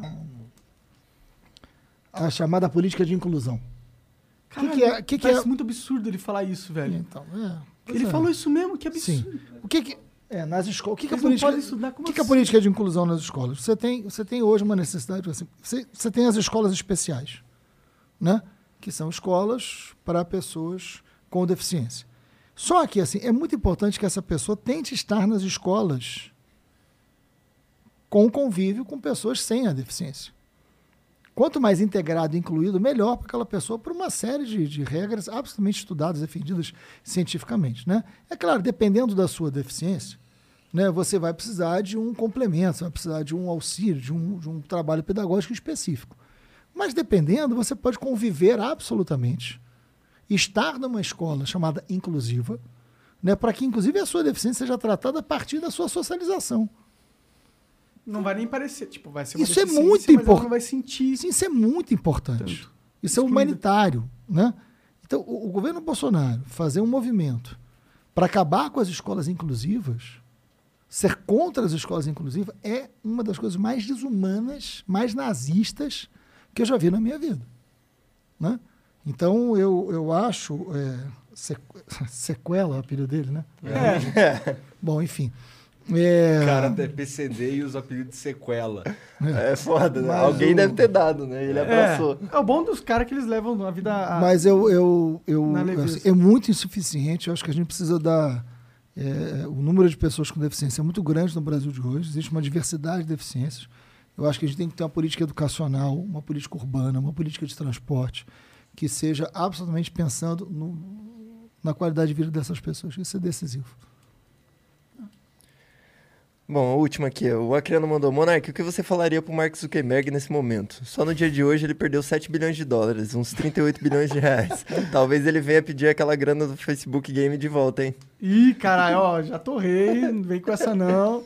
Eu acho que ele tem muitos bilhões ainda, ele não tá tão preocupado, eu acho. Acho que isso daí é 5% do valor de mercado do Facebook. Parece que caiu 5%. Ah, é? Ah, daqui a pouco sobe mais 10.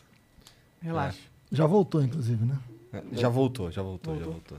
Voltou. Bom, é isso então? É isso. Freixo, muito obrigado pelo papo, foi foda. Gente, valeu demais, viu? Obrigado, obrigado pelo convite, obrigado pela conversa franca, sincera. Eu estou à disposição de vocês. Quando vocês quiserem, Pô, a muito gente volta. obrigado. Eu vou ajudar nos contatos de Pô, pessoas por favor, essas pessoas para virem. Vambora. Obrigado, obrigado. Valeu. Na Como é que faz próxima pra te gente- seguir no, nas redes? Arroba Marcelo Freixo. A gente está em todas as redes, Twitter, Facebook, é, Tá no Telegram. TikTok, fez dancinha? Não, não, aí, aí, aí é- Eu já dancei demais na vida. Já dancei demais na vida. Se o Flamengo ganhar a Libertadores, eu venho pra cá e faço a dancinha aqui. Tá bom. Caralho, Tá, tá, tá combinado. Aí, ó, o palmeirense ali, ó. Se perder, eu já dancei, porra. Aí, ó, se perder, eu já dancei. Vou ficar dançando depois de perder, porra. Mas vai perder o cacete, porra. Freixo, obrigado. Obrigado, gente. Pessoal, obrigado. Até a próxima. Amanhã tem mais. É nóis. Tchau.